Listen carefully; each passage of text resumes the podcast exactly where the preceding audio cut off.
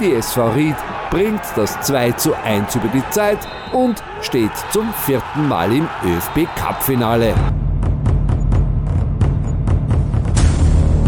Wir sind im Finale und da ist alles möglich. Also egal wer jetzt äh, der Gegner ist, ähm, die Chance wollen wir schon wahren und äh, einfach da wirklich eine Topleistung äh, am 1. Mai abliefern. Ich bin schon wieder Gänsehaut, weil es 2011 habe ich es miterleben dürfen und es ist natürlich jetzt eine Riesenehre, wirklich nur mal das Cup-Finale zu erreichen. Diesmal als Stammspieler, sage ich mal, und auch wirklich das zum Spielen und auf das freue ich mich schon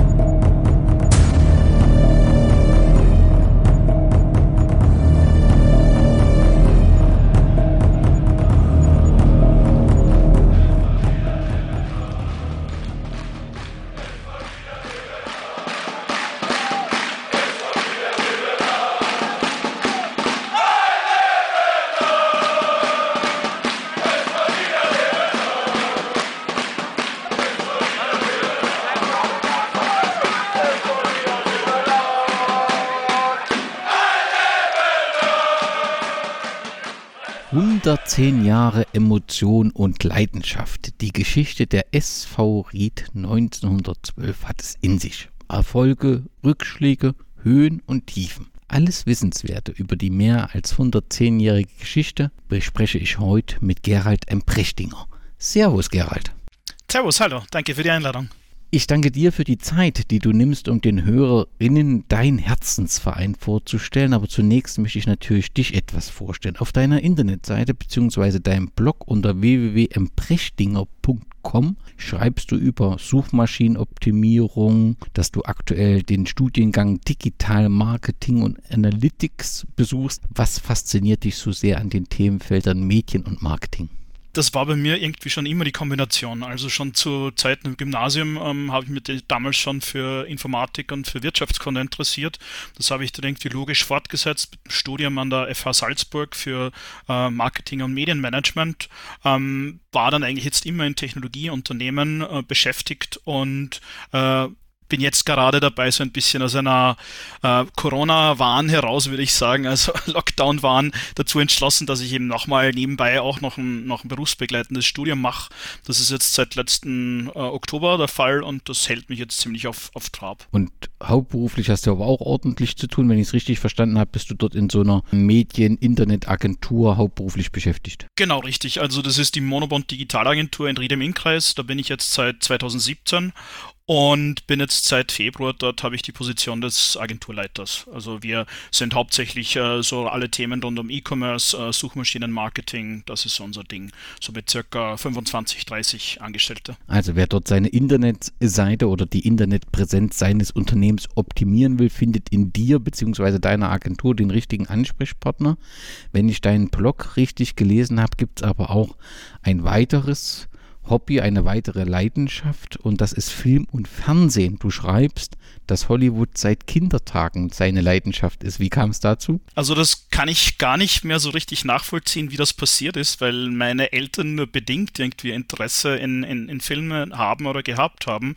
Ähm, aber das hat schon ganz bald begonnen bei mir, dass ich mir irgendwie so früher in den Fernsehzeitungen irgendwie rausgesucht habe, wann Film, wann Film bestimmte Filme zum ersten Mal im, im TV kommen. Und das ist eigentlich immer dabei geblieben, habe mir dann irgendwann schon, ich glaube 1997 zum ersten Mal die äh, Oscarverleihung dann live angesehen mit im Alter von 14, weil damals waren gerade Ferien und das ist eigentlich immer so dabei geblieben. Ähm, ja, wie gesagt, sehr doch durch verschiedene Interessen, die ich da habe, das mit aus ein äh, bisschen auch zum, zum, zum Freizeitstress, Freizeitstress ausmutet. Und über deine dritte Leidenschaft, deinen Herzensverein, die SV Ried, beziehungsweise eben den, den Fußball, wollen wir heute äh, sprechen. Im wunderbaren Ballester, der in der vorletzten Ausgabe das Thema Dorfliga aufgemacht hat. Ein wunderbarer Artikel Artikel über ja, typisch österreichischen Fußball, typisch österreichische Liga, taucht auch die SV Ried unter dem Thema Dorfliga auf. Aber eigentlich, habe ich das richtig verstanden, ist doch Ried eine Stadt oder bin ich da falsch informiert? Das ist richtig, aber das Verhältnis von Stadt und Dorf ist äh, in Österreich recht äh, divers diskutiert. Mit, mit Deutschland vergleichen kann man es dann noch weniger. Also Ried ist eine Stadt, ja, hat aber nur 12.000 Einwohner. Das heißt, wenn man das jetzt vergleicht mit Wien mit seinen 2, mit seinen 2 Millionen oder mit, mit Graz mit knapp 300.000 oder, oder äh, Linz, Salzburg, die auch knapp unter 200.000 haben, ist das doch relativ klein. Aber ähm, das, das, das Dorf ist eher das, weil früher die, die österreichische Bundesliga haben halt hauptsächlich Vereine aus den Landeshauptstädten mit eher mehr Einwohnern gespielt. Deswegen irgendwann mal dieser Begriff Dorfliga. Das heißt, du hast dich jetzt nicht beleidigt gefühlt, sondern das hat schon ganz gut gepasst mit dem der SV Ried in diesem Artikel. Nein, absolut nicht. Also ich sage sogar dann immer, ähm, wenn jemand der originale Dorfclub oder der original Dorfverein in Österreich ist, dann ist es die SV Ried. Also das ist sogar so ein bisschen so ein, so ein Branding, könnte man sagen. Ja. Und die SV Ried, damit wir es einmal gesagt haben, weil es genau. die Sportvereinigung ist. Richtig, das wird sehr oft falsch geschrieben und falsch gesagt. Äh, wie, warum die es verriet, was soll das heißen? Ja, es ist, der Vereinsname, der offizielle, ist Sportvereinigung Ried im Innkreis von 1912 und deswegen die Sportvereinigung. Zurück zur Region. Du wurdest 1983 im schönen Ried geboren und bist nach einer Zwischenstation in Graz vor fünf Jahren wieder zurückgekehrt nach Ried. Was macht für dich diese Stadt, diese Region so lebens- und liebenswert? Also wie du sagst, äh, ich bin in, in Ried im Innkreis geboren, aufgewachsen, ähm, war dann 14 Jahre weg, also zunächst in, in Salzburg im Studium und dann äh, eben in Graz. Bin deswegen wieder zurückgekommen, weil irgendwie der, der Innviertler, also das ist die Region hier, ähm, doch ein recht eigener äh, Typ von Mensch ist, behaupte ich mal. Also sehr heimatverbunden im Endeffekt. Hm, was ich an dieser Gegend und an dieser Stadt schätze, ist, dass es relativ klein und relativ kompakt ist, aber man im Endeffekt alles bekommt. Also äh, mittlerweile durch E-Commerce und Internet bekommt man sowieso alles und alles, was ich nebenbei haben will, äh, habe ich da auch relativ leicht. Und was auch das Schöne ist, man hat hier nirgendwo weit hin. Also beispielsweise, äh, wenn man ein Auto hat, in 40 Minuten ist man in Passau, äh, ein bisschen länger braucht man nach Linz, äh, noch ein bisschen länger nach Salzburg und wir sind hier auch in knapp unter zwei Stunden am Flughafen in München, wenn wir da mal verreisen wollen. Also es ist einfach relativ gut gelegen und wie gesagt, man bekommt hier eigentlich das meiste, das man so braucht. Wenn ich jetzt in dem, nach Ried ziehen würde, umziehen würde, welchen möglichen Arbeitgeber hätte ich? Ist der Tourismus dort maßgeblich oder ist das breit verteilt? das ist eher bedingt auf Oberösterreich, also das Bundesland, wo, wo, wo Ried, also, also quasi das äh, Ried ist die Stadt und der Bezirk ist Ried im Innkreis. Ähm, die Region drumherum, also das Viertel ist das Innviertel und das Bundesland ist Oberösterreich.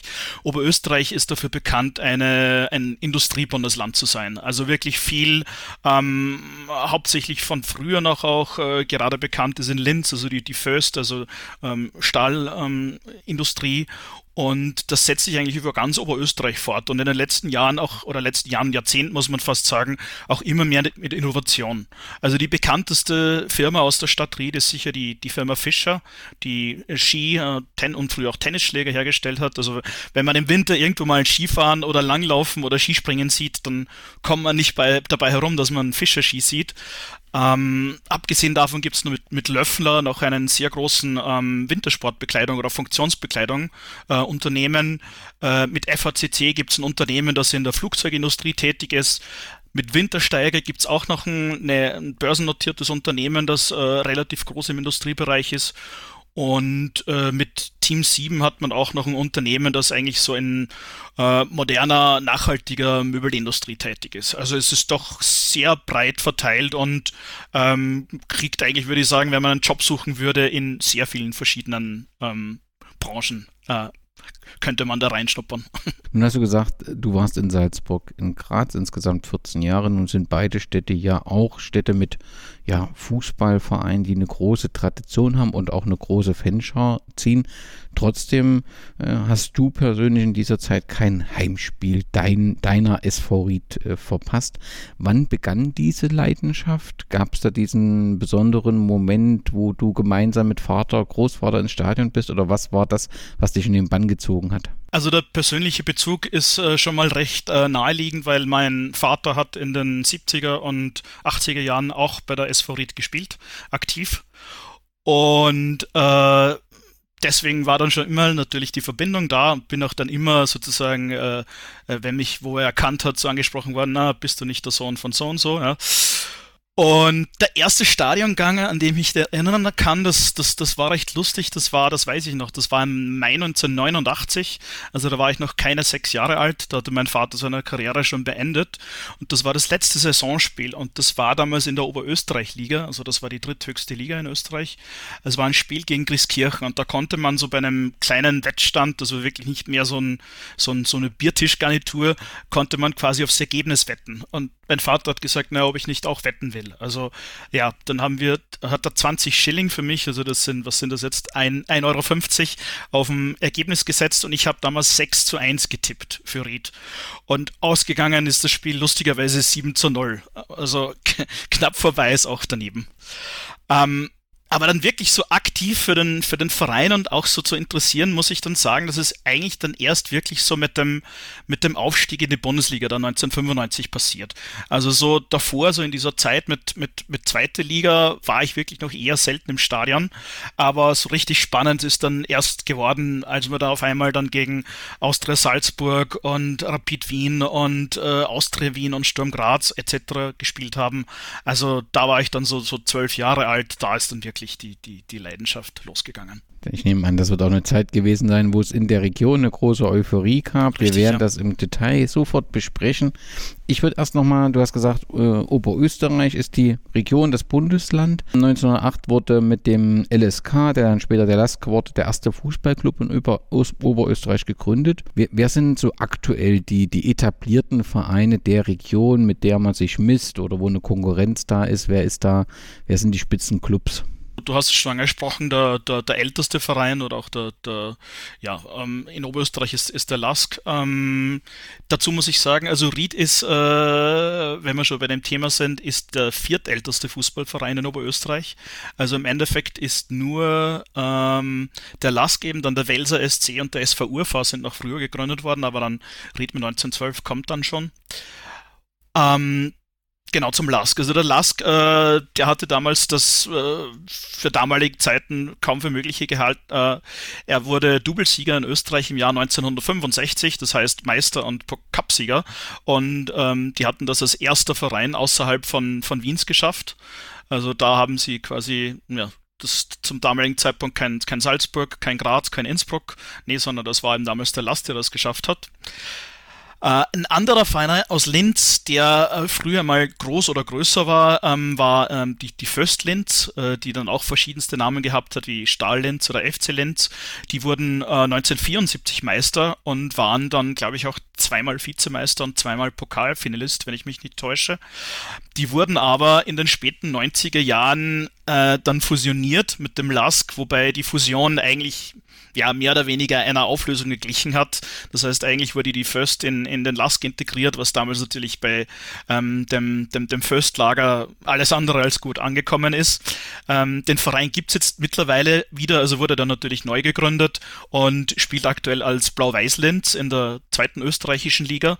Wurde letztes Jahr auch Zweitligameister, aber hat auf einen Aufstieg ver verzichtet aus ja, wirtschaftlichen Gründen ähm, ist auch recht spannend, weil sowas gibt es, glaube ich, auch fast nur in Österreich. Ähm, abgesehen von den beiden Linzer Vereinen gibt es dann noch Vorwärts Steyr. Also das ist Steyr ist die, die drittgrößte oberösterreichische Stadt nach, nach Linz und nach Wels. Ähm, die haben zwölf Jahre in der Bundesliga gespielt, zuletzt glaube ich 1999 und die waren mir so irgendwie so bekannt oder, oder das, was ich von denen immer im Gedächtnis habe, ist, die haben Ende der 80er Jahre damals ähm, Oleg Blochin, damals ein äh, ja, Superstar aus der UdSSR, ein äh, Ukrainer, haben die mit, äh, sage ich mal, im, im Herbst seiner Karriere für, ein, für, eine, für eine Saison verpflichtet, was damals so eine relative Sensation ist oder war. Aber seither, ja, geht's bei denen irgendwie so zwischen zweiter und dritter Liga hin und her. Äh, jetzt hoffen sie gerade darauf, dass sie ein neues Stadion bekommen, was dort wirklich relativ wichtig wäre, weil ähm, ohne dem Verein nahe treten zu wollen, äh, die Auswärtsfahrten dort in dem Stadion sind ja immer wieder relativ abenteuerlich. Auf jeden Fall ein Verein mit großer Tradition. Mit großer Tradition, auch absolut sympathisch, aber wie gesagt, es, es soll es öfter geben in Österreich oder weltweit, wo es auch quasi immer ein bisschen so von der Vergangenheit lebst. Aber wer, wer tut das nicht? Ne? Und dann müsste man noch, wenn man Bundesliga und zweite Liga, müsste man die FC Juniors Oberösterreich, im Prinzip das Farmteam von ähm, Las Klint ganz kurz ansprechen. Da hat es zufällig gerade heute die Entscheidung gegeben, dass sich die auflösen werden, also beziehungsweise freiwillig absteigen werden aus der zweiten Liga, aus wirtschaftlichen Gründen. Und äh, da wird es dann nächstes Jahr keine äh, FC Juniors Oberösterreich mehr geben ähm, sondern da wird es dann wieder echte sozusagen Lask-Amateure geben, also als Zweitmannschaft, weil das ist so ein bisschen so, so Sondermodell, das es in Österreich gibt. Das hat ja Red Bull Salzburg hat das auch mit dem FC Liefering, dass man mehr oder weniger ein sogenanntes Kooperationsteam hat, das in den gleichen Trikots spielt, äh, mit den gleichen Farben und die Spieler ja, hin und her geschickt werden können, aber offiziell zählt das nicht als Zweitmannschaft. Also das ist genau, was dann offiziell keine Zweitmannschaft richtig. ist. Richtig. Ähm, damit bleibt aber, wenn die die Juniors Oberösterreich sich zurückziehen und offensichtlich dann auflösen, bleibt dann eben ein Farmteam, das ist der FC Liefering, der aktuell in der zweiten Liga spielt. Das heißt aber in Bundesliga, zweiter Liga haben wir, Liga haben wir zwei, äh, insgesamt vier Vereine äh, aus, aus der Region Oberösterreich. Die Situation bei den Frauen, da weiß ich nicht, wie intensiv du dich damit beschäftigst, aber wenn ich es richtig äh, gelesen habe, ist ja dort Oberösterreich auch mit dem äh, mit Union Klein München eine Region, wo der Serienmeister und Pokalsieger beheimatet ist. Ah, da muss ich gleich dazu sagen, das Frauenfußball ist in Oberösterreich nicht so mein Thema. Da kann ich nur dazu sagen, weil es jetzt auch wieder auf, auf Ried passt, also da hat es jetzt heuer die Entscheidung gegeben, dass man ab nächster Saison äh, auch im Frauenfußball durchstartet, äh, indem man da auch eine Kooperation eingeht mit einem Oberösterreich-Ligisten, äh, weil man gesehen hat, das Potenzial ist definitiv da. Also Frauenfußball in Österreich ist definitiv ein, Kapitel. Ähm, das, das ist, wenn man auch sieht, international gesehen, äh, wir haben Spielerinnen bei, bei Arsenal, bei Bayern München, dann mit Nicole Biller gibt es aktuell bei, bei Hoffenheim die äh, amtierende deutsche Spielerin des Jahres, also in der deutschen Bundesliga. Äh, die, die, die Nationalmannschaft der Damen ist auch heuer bei der Europameisterschaft dabei, darf da unter anderem das, das Eröffnungsspiel im Old Trafford Stadion in Manchester gegen ähm, England spielen. Also da ist wirklich was, was in, in, in Österreich, wo man das Gefühl hat, dass sich da über die letzten Jahre sehr viel äh, entwickelt hat. Ist das äh, Vereinsphilosophie, dass wir damit jetzt anfangen, haben das die Mitglieder gefordert oder wie kommt die Intention, dass der, die SV Ried sich jetzt in diesem Bereich auch engagiert? Was ja durchweg begrüßenswert ist. Aber die Frage ist, wer hat den Anstoß gegeben, so die allgemeine Entwicklung in Österreich? War sicher ein Mitgrund. Also man hat gesagt, man will quasi dem steigenden Interesse und der steigenden Motivation auch von, von Mädchen und, und, und, Damen sozusagen ähm, nachkommen und dementsprechend auch äh, hier auftreten weil es im Endeffekt andere Vereine in, in Oberösterreich haben es auch schon vorher gemacht. Also eben mit Blau-Weiß-Lenz gibt es eben diese Kooperation mit, mit, mit Kleinmünchen und bei, ähm, beim LAS gibt es das auch. Ähm, wobei man allgemein sagen muss, also wirklich einige große österreichische Vereine haben nach wie vor keine Fußball, also keine Damenmannschaften. Beispielsweise eben äh, Rapid Wien hat keine oder, oder Red Bull Salzburg hat auch keine. Das heißt, das kann ich nur aus der Ferne schätzen, aber manchmal ist dann ja, wahrscheinlich intern noch nicht so dieser, dieser Diskurs oder einfach diese, diese, diese Entscheidung pro oder, oder gegen einfach da, würde ich sagen. Ja bei Rapid wird intensiv dafür gekämpft. Einzelne genau. Mitglieder sind da sehr äh, engagiert. Ähm, neben den Frauen vielleicht noch das Thema Nachwuchs. Wie ähm, kann die SV Ried äh, Nachwuchs generieren? Hat man eine eigene Akademie oder wie bildet man Nachwuchs aus? Also man hat eine eigene Akademie, ähm, die Akademie in, in, Ried, also die ist leicht außerhalb vom, vom, vom Ortsgebiet sozusagen, in einer Nachbargemeinde. Ähm, das sind relativ moderne Plätze, die gibt es jetzt schon länger. Ähm, das Bindeglied äh, dazwischen ist quasi dann die, die, die zweite Mannschaft, die äh, mit, dem, mit dem Titel Junge Wikinger Ried, weil Wikinger hat es irgendwann mal so zum, zum Spitznamen äh, von der SV Ried geschafft. Und da ist jetzt gerade in den letzten ein, zwei Jahren auch so mit der neuen sportlichen Führung einiges passiert, dass man da eine gemeinsame Linie durchzieht, also wie man eben Spieler ähm, von der Akademie über die zweite Mannschaft dann sozusagen in die Bundesliga durchbringen kann. Weil ein Verein eben in der Größe von Ried, der noch dazu geografisch irgendwie jetzt genau zwischen, sage ich mal, Red Bull Salzburg und dem Lask gelegen ist, äh, wird es natürlich im Vergleich zu früher immer schwieriger, dass man jetzt wirklich die, behaupte mal, die, die, die Allerzahlen talentiertesten äh, Jungkicker daher lotsen kann. Dementsprechend ist hier das, das, das Scouting und die Ausbildung umso wichtiger.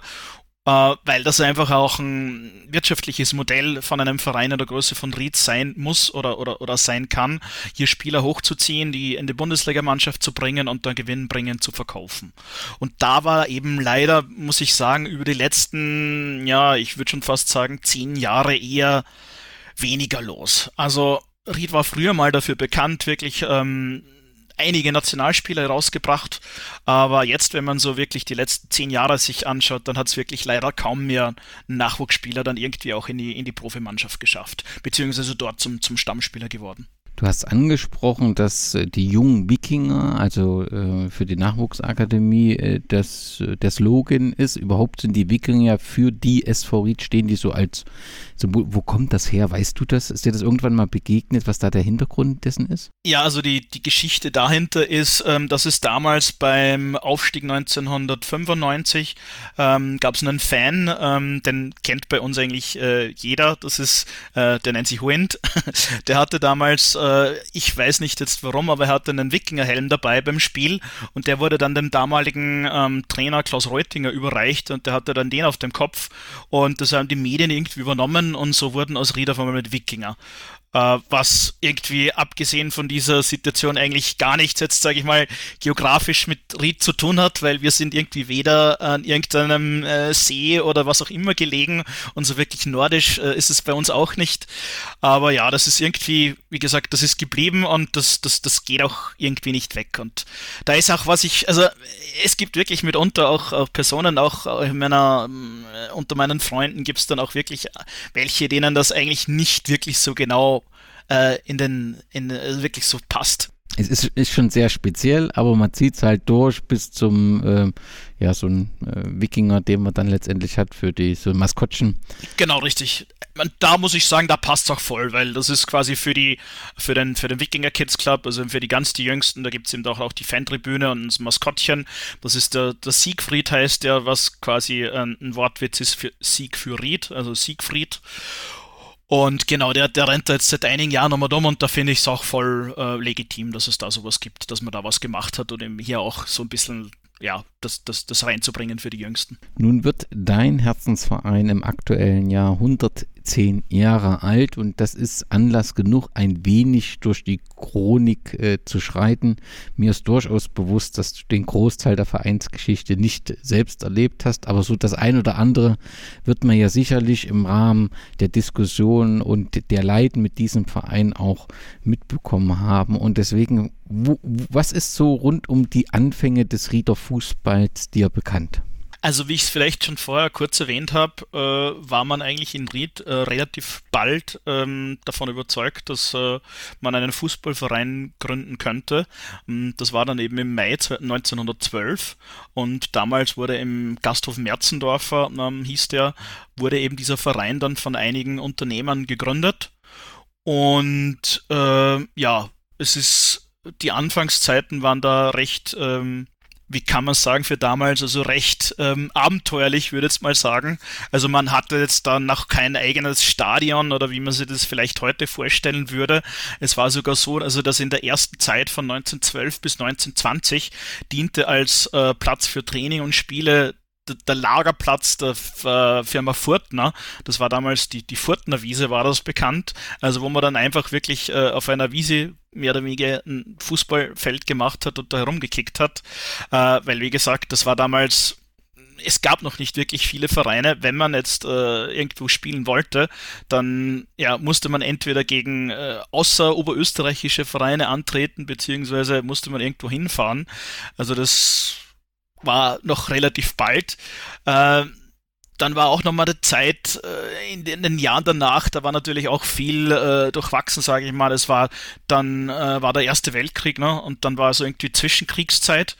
Ähm, bei der SVR war es aber dann so, dass man 1926 bis 1928 war man dann aber wirklich der erste sogenannte Landverein in der obersten oberösterreichischen Liga. Also war es eigentlich so, dass damals nur Teams aus Linz und Wels, also aus den zwei größten Städten dabei waren und ähm, dann die SV Ried auch mitgespielt hat das ist wirklich auch so eine Zeit, ich habe da extra vorher nochmal in die Vereinschronik geschaut, wo es mitunter auch gar nicht mehr alle Ergebnisse gibt oder man teilweise nicht mal weiß, wie da eben alles ausgegangen ist. Also das ist wie gesagt noch jetzt äh, sehr, sehr bald und da ist sehr wenig Material übergeblieben, natürlich dann auch äh, bedingt durch Zweiter Weltkrieg etc. Ähm, also die Anfangszeiten waren eher sehr, ja, logischerweise sehr, sehr amateurhaft. Diesen Gasthof, äh, den du beschrieben hast, wo die Gründung stattfand, gibt es den noch heute? Den gibt es nicht mehr, also den gibt es schon lange nicht mehr. Ähm, da müsste ich jetzt, äh, würde ich jetzt glaube ich ein Blödes erzählen, also nicht, dass ich ihn noch kennen würde. Ne? Du hast angesprochen, das war die Zeit bis zum Zweiten Weltkrieg rund um das Thema Nazi-Zeit. Gibt natürlich viele Vereine wie Rapid Wien, äh, Austria Wien dann auch, die das sehr intensiv recherchiert haben, welche Rolle äh, der Verein spielte, welche Rolle einzelne Funktionäre spielen. Ich weiß, das nehme an, dass das gerade für so einen Verein, der ja sehr, sehr langsam äh, nach oben gekommen ist und in dieser Zeit eben gar nicht so ähm, für überregionale Beachtung sorgte, dass dieser Zeitraum, dass es da kaum Informationen und Recherchen gibt.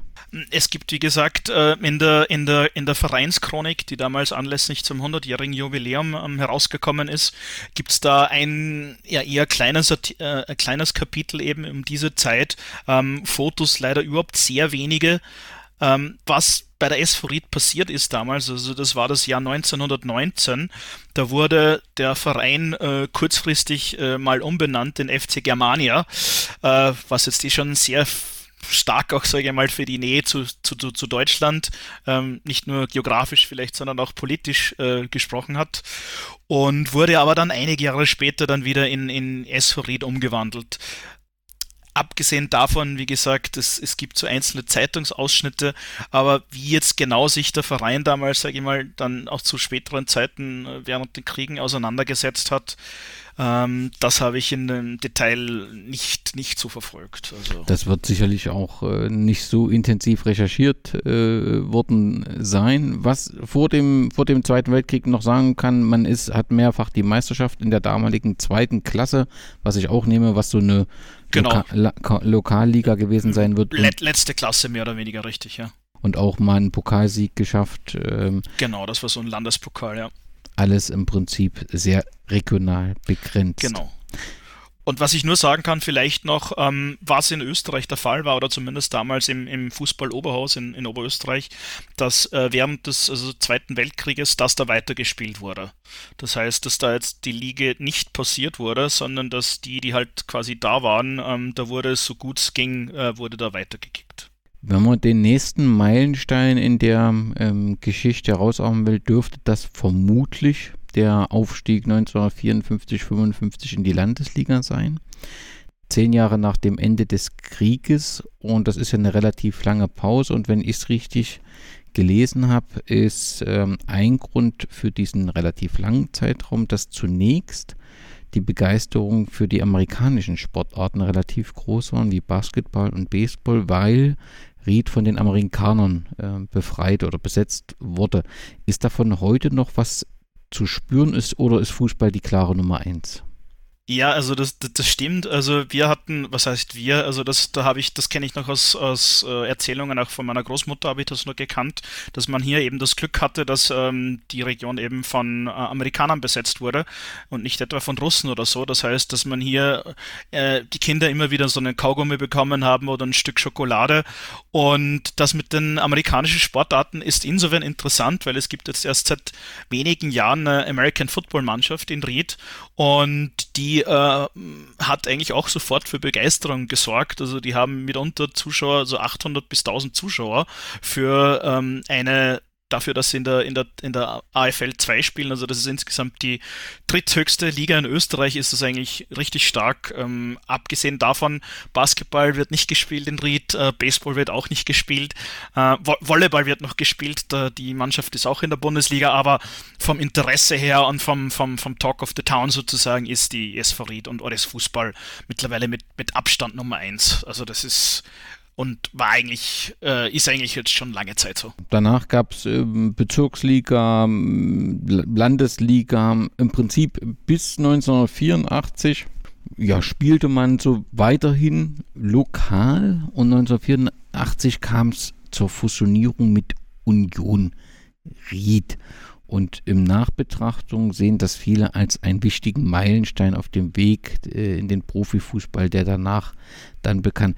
Ist etwas bekannt rund um diese Beweggründe zu dieser Fusion und welche Rolle eigentlich Union Ried zu diesem Zeitpunkt spielte?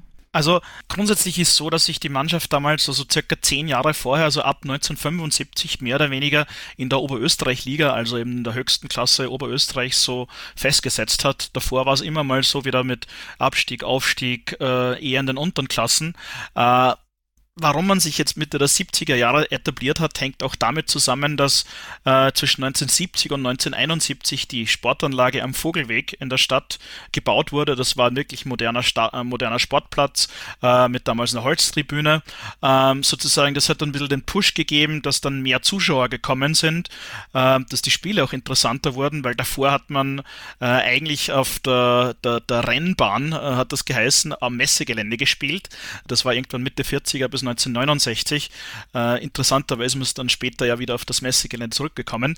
Aber so circa eben dieses Anfang der 70er Jahre, die Sportanlage war sicher so die, der erste Schritt in Richtung Etablierung in der höchsten oberösterreichischen Liga. Und ähm, eigentlich dann schon ab der 80er Jahre hat man sich dann eigentlich in den vorderen Bereichen äh, der, der, der Liga immer eigentlich gefunden. Und wie du richtig gesagt hast, 1984 wurde die Union Ried, also Fusion kann man nicht wirklich sagen, äh, wie es in der Chronik steht, ist, dass mehr oder weniger die Union, also die Union Ried wurde in die SV Ried eingegliedert. Das heißt, die bestehenden Spieler der Union Ried wurden einfach, äh, waren dann im Kader der SV Ried. Und was das sicher äh, im Endeffekt äh, das Sinnvolle war, ist, dass Ried zum damaligen Zeitpunkt einfach zu, äh, zu klein ist oder zu klein war für einfach zwei Teams, für zwei Mannschaften, für zwei Fußballvereine, die beide vielleicht auch noch etwas erreichen wollen. Das kann ich gut nachvollziehen. Auf jeden Fall war man danach äh, erfolgreich. Und das begann in der Saison 87, 88 mit der Meisterschaft in der Landesliga Oberösterreich. Und offensichtlich scheidet man, also man war dann, das war die dritthöchste Liga, wie du das beschrieben hast, aber man scheiterte dann an dem Aufstieg in die zweite Liga. Genau, da ist das wiederum äh, die Besonderheit des Systems, das damals vorgeherrscht hat in Österreich. Ähm, also eben äh, jedes dieser neun Bundesländer hat eine eigene Landesliga gehabt und am Ende der Saison gab es dann sozusagen neun Meister und äh, dann gab es immer sozusagen von drei geografisch zusammenhängenden Bundesligern haben dann immer die jeweiligen Meister noch ein Playoff mit zweimal hin und her äh, sozusagen dann um den Aufstieg gespielt. Und das war eben so damals 1988 und dann auch 1990 äh, hat die SV Ried wurde beide Male Meister in der Landesliga oder Oberösterreich-Liga, wie man heute sagt, und hat dann jeweils gegen ähm, Wolfsberg und Hartberg, die beide witzigerweise mittlerweile auch alle in der Bundesliga spielen, musste beimal, zwei, beide Male antreten und ist hier beide Male gescheitert. Also wurde hier beide Male ähm, Zweiter äh, in diesem Dreier-Playoff und äh, Wolfsberg hat jeweils den Aufstieg geschafft. Und ja, im Endeffekt ist dann sozusagen beim, um das gleich vorwegzugreifen, beim dritten Mal dann, das war 1991, äh, sprich dann, äh, man wurde dreimal innerhalb von vier Jahren Meister.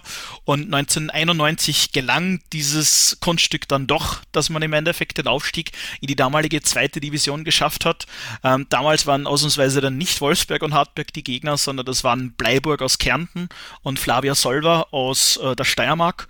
Und hier gab es dann sozusagen das, das letzte Spiel, war das Heimspiel gegen Flavia Solver und da war es so, wer dieses Spiel gewinnt, der steigt auf. Und dieses Spiel wurde damals 3 zu 0 gewonnen und da waren über 5000 Zuschauer im Stadion. Da war also ordentlich Euphorie da, aber ich will noch mal ganz kurz zurück. Der Meistertitel in der Landesliga, genau, war auch nicht so ganz einfach. Äh, man hat offensichtlich in der letzten Runde dann Vorwärtsstern noch überholt und das war, glaube ich, sehr emotional also beim entscheidenden äh, Meistertitel war es im Endeffekt so, äh, dass man Ergebnis auf einem anderen äh, Sportplatz auch brauchte, äh, weil sozusagen aus eigener Kraft konnte es man nicht mehr schaffen und man war eben angewiesen auf ein anderes Ergebnis und das hat man eben genau bekommen. Und dementsprechend hat man eben sozusagen dann am letzten Spieltag in, ja, letzter Sekunde würde ich dann fast sagen, die Meisterschaft fixiert, was schon mal natürlich für extrem viel Euphorie gesorgt hat, weil im Vergleich zu den beiden Meistertiteln vorher ähm, da war es dann ja, einigermaßen eindeutig, sage ich mal. Und da war es dann eher, na, überraschend würde ich nicht sagen, aber es war sehr knapp. Während in Ried die Mannschaften erst Aufstellung nehmen, der regierende Meister spielt in Weiß gegen Micheldorf, geht das Spiel in Machtrenk bereits in Szene. Amateure in den blauen Dressen will dieses Spiel unbedingt gewinnen. Wir sind jetzt wieder in Machtrenk, wo Amateure Steyr seine erste Chance in der 16. Minute hat. Perzel prüft Torhüter Schatri, der den platzierten Schuss pariert. Bis zur Pause keine Tore auf beiden Plätzen, sowohl in Machtrenk als auch in Ried steht es 0 zu 0 und bei diesem Stand wäre Amateure Steyr Meister der ersten Fußball-Landesliga. Nach Seitenwechsel überschlagen sich in Machtrenk die Ereignisse. Pass von Nasvizil, Rudi Köstenberger übernimmt Volley und es steht 1 zu 0 für Amateure. Praktisch im Gegenzug der Ausgleich 30 Sekunden später Freistoß Gani Begovic, Krummer per Kopf zum 1 zu 0. Amateure Steyr wäre auch bei diesem Stand noch Meister. In Ried steht man in telefonischem Kontakt mit Machtrenk, weiß, dass man unbedingt gewinnen muss, um Meister zu werden. Die Entscheidung fällt in der 71. Minute. Johann Großbötzl bringt das Leder mit viel Glück über die Linie. 1 zu 0 für den SV Ried und da auf beiden Plätzen keine weiteren Tore fallen, ist der SV Ried wieder Meister. skrive. Auf jeden Fall waren wir ja ein, ein Spitzenteam, weil man hat ja regelmäßig Spitzenplatzierungen zu der Zeit gemacht. Du hast gesagt, beim Aufstiegsspiel oder beim Entscheidungsspiel waren 5000 äh, Zuschauer da. Ich habe irgendwo 7000 gelesen. Also auf jeden Fall waren sehr viele da. das, das ist ja ganz offensichtlich so. Ist denn mit dieser Leistungssteigerung und diesem kontinuierlichen Aufstieg, ist damit auch eine Euphorie verbunden gewesen und eine Begeisterung der ja, Rieder und der Umgebung für den Fußball?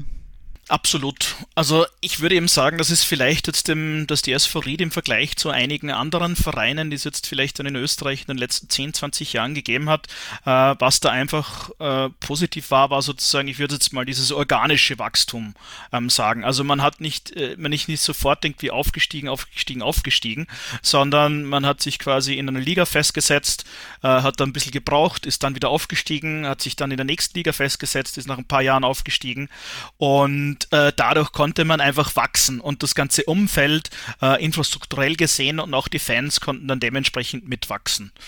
Ähm, was da vielleicht auch die Rolle spielt hinsichtlich, sage ich mal, Fans, äh, ist es so, dass äh, das Innviertel äh, ja ein recht, eine, eine recht eine eigene äh, Region, sage ich mal, ist in, in, in Österreich oder auch Oberösterreich, dass hier, man kann immer wieder lesen, so von einem bestimmten Antagonismus zum restlichen Oberösterreich, ähm, weil man eben unter anderem auch bis 1779 Teil von Bayern war ähm, und dann erst zu Österreich sozusagen im Frieden von Teschen gekommen ist.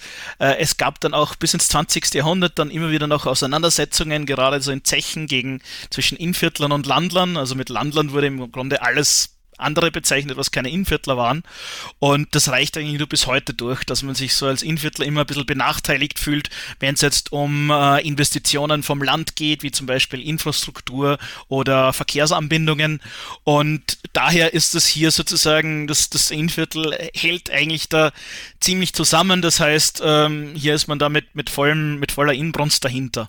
Wobei ich aber fast dazu sagen muss, das ist auch nicht das ganze Innviertel, weil gerade so ein bisschen im Bezirk Braunau also das, das, das Innviertel besteht aus Bezirk Ried, Bezirk Scherding und Bezirk Braunau. Und gerade auch im Bezirk Braunau durch die Nähe zu Salzburg gibt es dort eigentlich schon recht viele Red Bull-Fans. Und im Bezirk äh, Scherding, der sozusagen nördlich, nördlich ist, gibt es doch äh, einiges an, an Rapid-Fans. Also aber was definitiv eben da ist, ähm, im, in, im Bezirk Ried oder im Viertel, ist sozusagen dieser, dieser, dieser, ähm, einfach dieser Einzugsradius für, für, für Fans. Also man muss jetzt nicht fürchten, dass von heute auf morgen keine, keine Leute mehr kommen. Du hast das ähm, mit dem organischen Wachstum die perfekte Überleitung gebracht, denn wir sind 1991 in die zweite Bundesliga aufgestiegen, aufgestiegen mit diesem Entscheidungsspiel und vier Jahre später, zum Abschluss der Saison 94-95, gelang dann erstmalig der Aufstieg in die erste Bundesliga. Wie gelang das und vor allem, was waren die Gründe, dass man damals äh, ja innerhalb von vier Jahren die Voraussetzungen dafür schaffen konnte, in die höchste Liga Österreichs aufzusteigen? Also das war der Anfang in der, in der zweiten Liga damals, also nach dem Aufstieg, die Saison 91, 92, die war recht schwer. Und was äh, viele Jüngere vielleicht nicht mehr wissen, ist, dass in diesem Jahr wahrscheinlich ähm, das wichtigste Spiel der Rieder Vereinsgeschichte rückwirkend gesehen stattgefunden hat. Und zwar war es nämlich so, dass man hier am letzten Spieltag hat man hier auswärts beim SV Donaufeld aus, aus Wien gespielt und alles andere als ein Sieg äh, hätte bedeutet, dass man sofort wieder in die Oberösterreich-Liga abgestiegen wäre. Und das war damals so, dass wir einen, einen, einen jungen Stürmer hatten, also Christian Meyerleb, der wurde dann später auch österreichischer Teamspieler und hat bei verschiedensten oberösterreichischen äh, österreichischen Bundesligisten gespielt. Ähm, der war damals im, im Matchday-Kader, obwohl er eigentlich angeschlagen bzw. leicht verletzt war. Und als es dann in der zweiten Halbzeit noch immer 0 zu 0 stand, wurde der damals von Trainer Klaus Reutinger eingewechselt. Er zielte kurz darauf das Tor zum entscheidenden 1 zu 0, wurde anschließend dann wieder ausgewechselt, weil er, wie gesagt, verletzt war. Ähm, man brachte das 1 zu 0 über die Zeit und die ca. 400, 500 mitgereisten Fans konnten damals den Klassenerhalt feiern.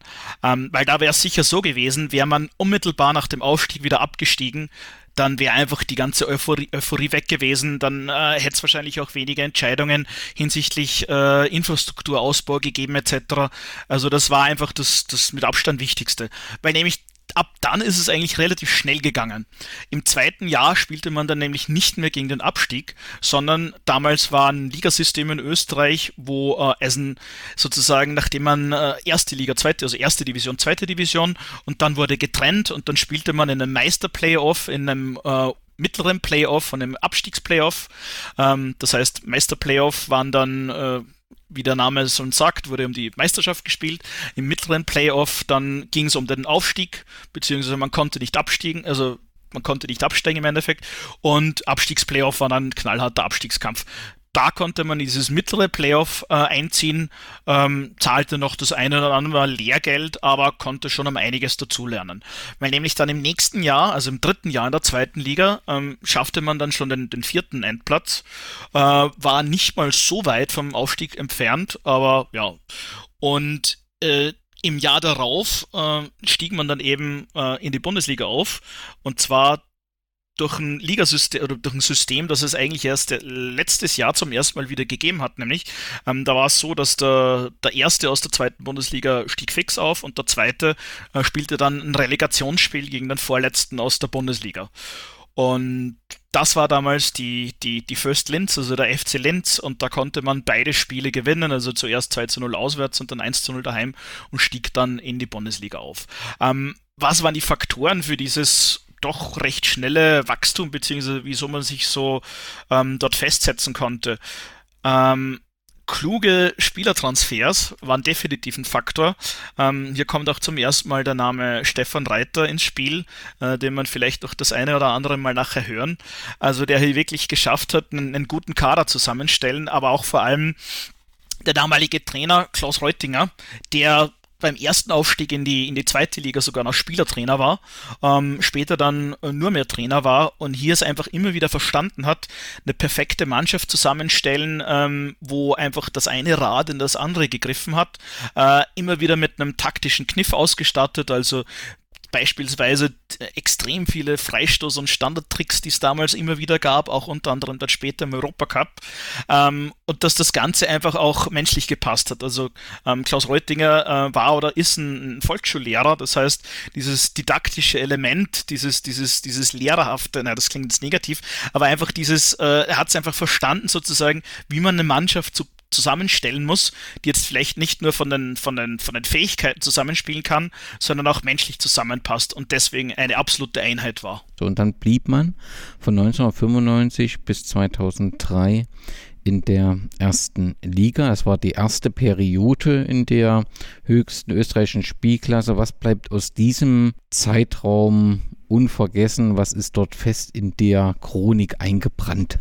Ja definitiv die erste Saison in der Bundesliga, die war einfach nur, äh, ja, sensationell, weil eben keiner damit gerechnet hatte, dass Ried, und da komme ich jetzt auch mal auf dieses Dorfclub äh, einfach zurück, äh, in der Bundesliga spielt. Und ich kann mich erinnern, da gab es da damals in der, in der Kronenzeitung, also das ist eine der größten oder die größte österreichische Tageszeitung, und da wurde zum Beispiel vor der Saison von damals ähm, Hermann Stessel hat er geheißen, ähm, Fußballtrainer, der hat sozusagen die Mannschaft beurteilt, äh, wie die so abschneiden werden. Und er hatte einfach Ried äh, auf sowas mit Abstand auf den letzten Platz gesetzt, so nach dem Motto, ja, ähm, viel Spaß in euren, einem Jahr in der Bundesliga und dann steigt er sowieso wieder ab. Und ich denke mal, auch dieser, ähm, diese, dieses Unterschätzen, also dieses permanente unterschätzt werden von anderen, von größeren, hat äh, der SV Ried in den Jahren danach auch immer wieder in die Karten gespielt. Und im Endeffekt wurde man in der ersten Saison in der Bundesliga wurde man nämlich sogar Siebter und hatte sich dann im Endeffekt sogar für den UEFA Intertoto Cup damals qualifiziert. Mit dem Abstieg hatte man nicht wirklich was zu tun und äh, was dann absolut in Erinnerung bleibt, war einfach das erste Bundesligaspiel. Das war damals gegen den Rekordmeister, gegen Rapid Wien. Und auch hier natürlich, ähm, ja, reisten die Wiener nach Ried an und es ging in den Zeitungen nur um die Frage, wie hoch gewinnt Rapid? Wird's 3-0, wird's 4-0, wird's 5-0, wird's 6-0, wird's höher? Und im Endeffekt gewann die SVR dieses Spiel äh, mit 2 zu 1, nachdem man sogar schon 2 zu 0 führte, vor fast 10.000 Zuschauern. Also wenn man das mal in Relation steht, äh, damals 11.500 Einwohner und fast 10.000 Zuschauer bei einem Fußballspiel, dann war das einfach eine unfassbare Euphorie. Und äh, man hatte die, die Rapidler damals eben definitiv auf den falschen Fuß erwischt. Ja, und hier haben wir Klaus Heutinger, den Erfolgstrainer im Innviertel, den Erfolgstrainer in Riede hat die Mannschaft nicht nur in die zweite Division, sondern jetzt auch erstmals in der 83-jährigen Vereinsgeschichte in die erste Division geführt. Hier sehen Sie ein bisschen was von der Stimmung. 12.000 Einwohner hat Ried und heute so an die 9.000 im Stadion. Das Match offen, leichte Vorteile für Rapid vor der Pause. Aber die Innviertler jetzt immer stärker. Und ein Wurf Ras. Ein Foul an Stanisajevic. Michael Konsul richtet die Mauer ein. Freistoß Drechsel, ein Leihspieler des FC Linz. Nur kurz abgewehrt von Ivanov. Da kommt Angerschmidt. Und Tor! 1 zu 0, genau nach einer Stunde, 60. Minute. Das Stadion kocht, 1 zu 0. Roland Kramer, der Torschütze. Unglaubliche Szenen spielen sich ab und Michael Konzel er kann es nicht fassen. Das ist der Torschütze mit der Nummer 3. Das ist Roland Kramer, vor, vor einigen Jahren schon in der Bundesliga beim LASK gespielt, auch bei Austria Salzburg war er mal kurz unter Vertrag. 1 zu 0 auf alle Fälle für den Aufsteiger. Wird es die Sensation geben? Das war jetzt die Frage. Dann wieder am Ras, Fehler um Fehler. Jetzt in der Rapidverteidigung Möseleder. Ui, das hätte das 2 zu 0 sein können. Völlig offen jetzt die Rapidverteidigung, das Mittelfeld zerfällt immer mehr und Chance um Chance für den Viertler. Wieder mit einem Pass ist die Verteidigung offen, wieder Möseleder. Ja, das war etwas überhastet. Weiterhin 1 zu 0, aber vom Rekordmeister, vom Pokalsieger ist jetzt kaum mehr etwas zu sehen. Diesmal Fehler Barisic. Möseleder wieder mit einem einzigen Pass. Achtung, Cookie, Fehler von Cookie, Mraz, Pavel Mraz. Und, und Tor! 2 zu 0, 68. Minute. Da spielen sich jetzt unglaubliche Szenen ab. Die Mannschaft, die von fast allen Trainern als klarer Letzter eingestuft worden war, führt hier gegen Rapid. Die Sensation wird perfekt. Wir sind in der Schlussphase. Jetzt kommt Peter Stöger endlich einmal zum Schuss und Tor! 88. Minute noch der Anschlusstreffer, aber zu mehr reicht's für Rapid heute nicht. Die Mannschaft, die hier als großer Favorit gekommen war, verliert gegen den Aufsteiger sensationell mit 2 zu 1. Meine Mannschaft hat wieder 120 Prozent gegeben und noch dazu mit diesem Publikum ist alles möglich, auch in Ried oder wieder in Ried und ich hoffe, es war kein Bürosieg für uns. Wir spielen ja schon wieder in zwei Tagen, aber heute die Stimmung und die Leistung sensationell wieder in Ried Stadion.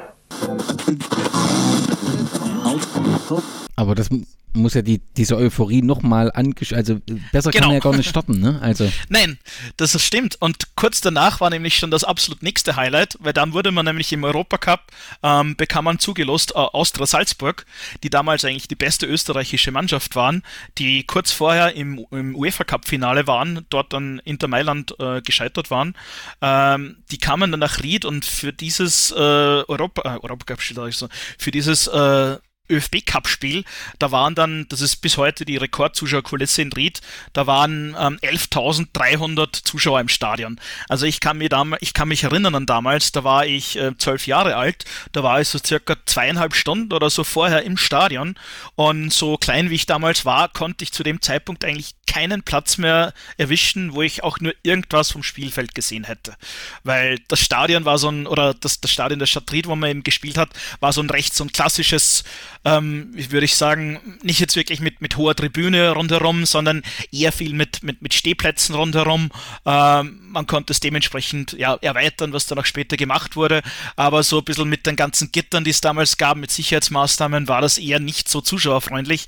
Und ich kann mich dann erinnern, ich, ich, ich bin dann im Endeffekt sogar wieder heimgegangen, weil ich einfach keinen Platz äh, irgendwie bekommen konnte, wo ich irgendwas sehen konnte. Was hast du verpasst? Welches Ergebnis kam raus? Ich habe ein 2 zu 3 verpasst. Also Salzburg hat damals mit 3 zu 2 gewonnen, war eine recht ehrenhafte Leistung, würde ich jetzt auch sagen, aber die, die große Sensation ist dann doch ausgeblieben. Gut, ihr seid aber auf jeden Fall gut in die Bundesliga, in die erste Liga gestartet und äh, was aber dann äh, ja der Euphorie nochmal Schub gegeben haben dürfte, wäre, war die Saison 1997, 98, wo ihr in dem ÖFB Cup äh, ja eine Sensation geschafft habt, dass ihr im Finale äh, gewonnen habt gegen Sturm Graz, die glaube ich zuvor äh, ähm, den Pokal mehrfach gewonnen haben. 3 zu 1.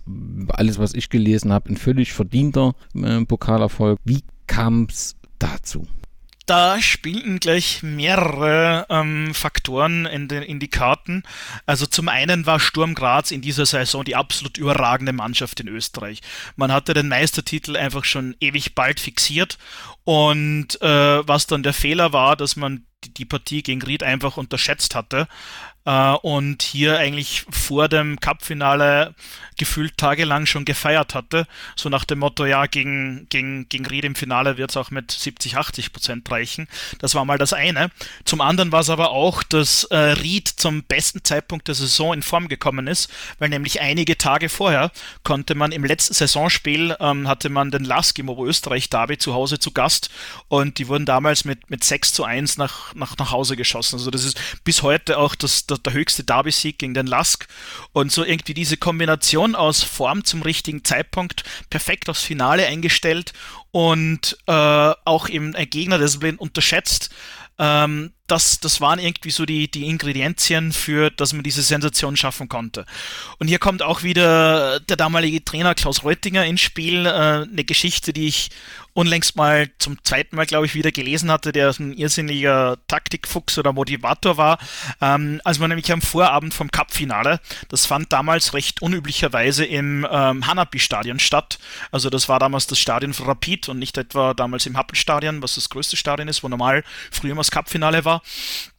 Und wo die ja übernachtete, ähm, da war der, der Klaus Röttinger damals einfach am, am Abend vorher, äh, hatte der bei der Hotelrezeption den Wunsch abgegeben, dass den Spielern aus den Zimmern die Fernseher ausgebaut werden dass sie sich quasi nicht jetzt am, am Tag, äh, am Abend vor dem Match noch irgendwie stundenlang Fernsehen oder mit was anderes beschäftigen, sondern dass sie einfach voll fokussiert sind und bald schlafen gehen. Also dann waren lauter so, so kleine Kniffe. Man weiß jetzt nicht wirklich, ob es anders ausgegangen wäre, wenn die Spieler einen, einen Fernseher gehabt hätten, ja. Aber das, das, das, das dürfte eben so dieser, dieser Taktikfuchs Reutinger gewesen sein damals. Im Spiel selber, hast du schon gesagt, äh, ging es eigentlich optimal los. Man war relativ bald mit 2 zu 0 in Führung. Ähm, darunter eben auch ein, ein Elfmeter, äh, der damals von äh, Goran Stanislavjevic ähm, per Panenka-Manier ähm, eingebaut wurde. Also muss man einfach auch mal so bringen, dass man zum ersten Mal in deiner Vereinshistorie im Cup-Finale spielst und dann hast du einen Elfer und dann machst du so ein Ding. Ne? Ähm, dann wurden jeweils ein Spieler von beiden Teams ausgeschlossen. Zweite Halbzeit äh, war natürlich dann schon, ist Sturm angelaufen, man hat gedrückt und gepresst und konnte auch kurz vor Ende dann das 2 zu 1 machen. Ähm, da hat dann eigentlich jeder gedacht, ach, oh, jetzt haben sie leider noch genug Zeit für einen Ausgleich und da gibt's Verlängerung und dann ja, geht das daneben. Ne? Aber eigentlich man konnte diesen Gedanken nicht mal lange genug spinnen. Ähm, da sorgte dann äh, Markus Scharrer, hieß der Spieler damals eigentlich, fast postwenden im Gegenzug fürs 3 zu 1 und dann damit war eigentlich Sturm erledigt, weil da war dann eigentlich nur mehr die Nachspielzeit und da hatten sie dann eigentlich ja mehr oder weniger aufgegeben. Und genau so kam es dann zu diesem einfach sensationellen Cupsieg, mit dem vermutlich bis auf Klaus Reutinger und einige Spieler selber eigentlich die aller, allerwenigsten gerechnet hatten. Einen schönen guten Abend aus dem Hanapi-Stadion in Wien-Hütteldorf. Wien also heute das Zentrum des Fußballs. Das hören die Wiener gern. Aber wirklich nur, was die Örtlichkeit betrifft. Denn was das Sportliche anbelangt, da haben heute die anderen das Sagen. Da heißt das Duell Steiermark gegen Oberösterreich oder um genau zu sein, Sturm Graz gegen den SV Kehli Und was für die Oberösterreicher ein einmaliges Erlebnis ist, sie stehen zum ersten Mal in der Geschichte, in der Vereinsgeschichte in einem Cupfinale. Das ist für die Grazer schon fast so etwas wie Routine. Das dritte Cup-Finale hintereinander, zweifacher Sieger zuletzt der Sturm im Memphis Cup. Aber sowohl für den Favoriten als auch für den Außenseiter, der Weg in dieses Finale, der war für beide gleich lang. Beide mussten vier Spiele gewinnen, um heute in diesem Endspiel zu stehen. Nach Freilos in den ersten beiden Runden trifft Ried in Runde 3 auf SCR Altach. Ried gibt sich keine Blöße und besiegt den Zweitdivisionär auswärts klar mit 4 zu 0. Was Ried kann, kann Sturm schon lange. Die Grazer sind in Runde 3 beim Kapfenberger SV zu Gast und gewinnen ebenfalls 4 zu 0.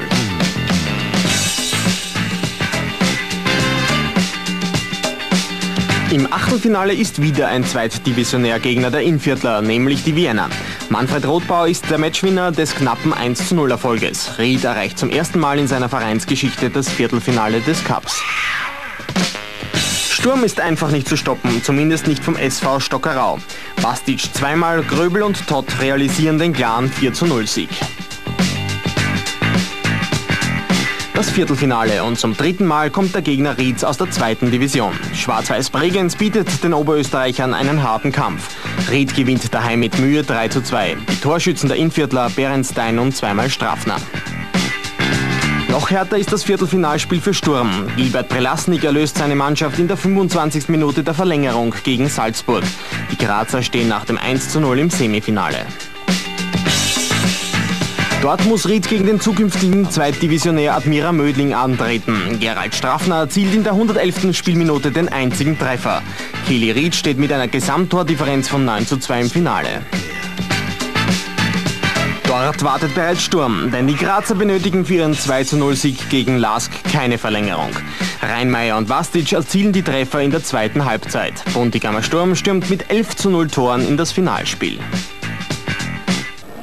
Ja, die Zutaten freilich, die sprechen ganz eindeutig für den neuen Meister, für Sturm Graz. In der abgelaufenen Saison haben die Grazer 42 Punkte mehr geholt als die Rieder, haben 38 Tore mehr geschossen als die Rieder. Schupp muss gehen. Hat reklamiert, hat schon gelb gehabt und das bedeutet Sturm schon in der Anfangsphase jetzt numerisch unterlegen und Elfmeter für Ried. Das kann jetzt noch ein heißer Tag werden. Schupp also ausgeschlossen und Elfer. Stanislavljevic wird die Verantwortung des Elfmeterschusses jetzt übernehmen. Stanislavljevic gegen Kasimis Jodorczuk. Zehnte Minute. Elfer Ferit. Und 1 zu 0. Der Außenseiter, der David führt.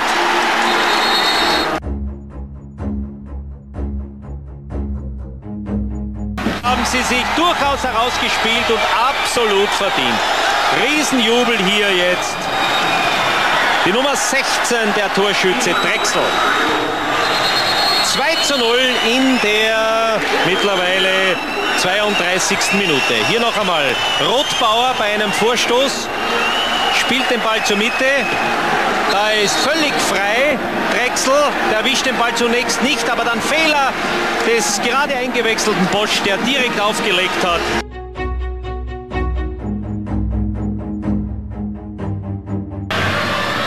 Drechsel Tor! Tor für Ried und das ist der Pokalsieg. Schara der Torschütze.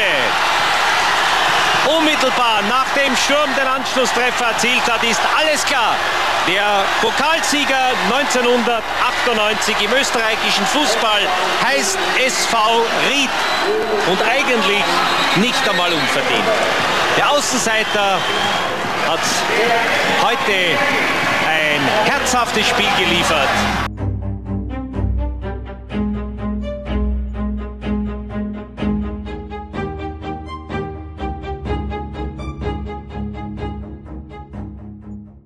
Warst du beim Finale mit dabei? Oder? Ich war leider nicht dabei, weil das ist bis heute schade. Also ich war damals 14 Jahre alt und wir hatten damals einen unbarmherzigen Professor am Gymnasium, der mit uns am Tag nach dem Cup-Finale sogar eine Schularbeit ähm, festgesetzt hatte und deswegen durfte ich da nicht, nicht fahren. Ja. Offensichtlich kein, kein Fußballfan gewesen kein einer, einer der wenigen, wo man vielleicht sagen kann, kein Fußballfan gewesen, richtig, ja. Mit dem Pokalfinale habt ihr euch ja dann, du hast vor uns kurz mal den Inter-Toto Cup angesprochen, aber ihr, es dürft ja das erste Mal, dass ihr am Europacup teilgenommen habt, danach gewesen sein, richtig? Genau, das war damals noch der Europapokal der, der Cupsieger oder der Pokalsieger, den es ja leider schon lange nicht mehr gibt.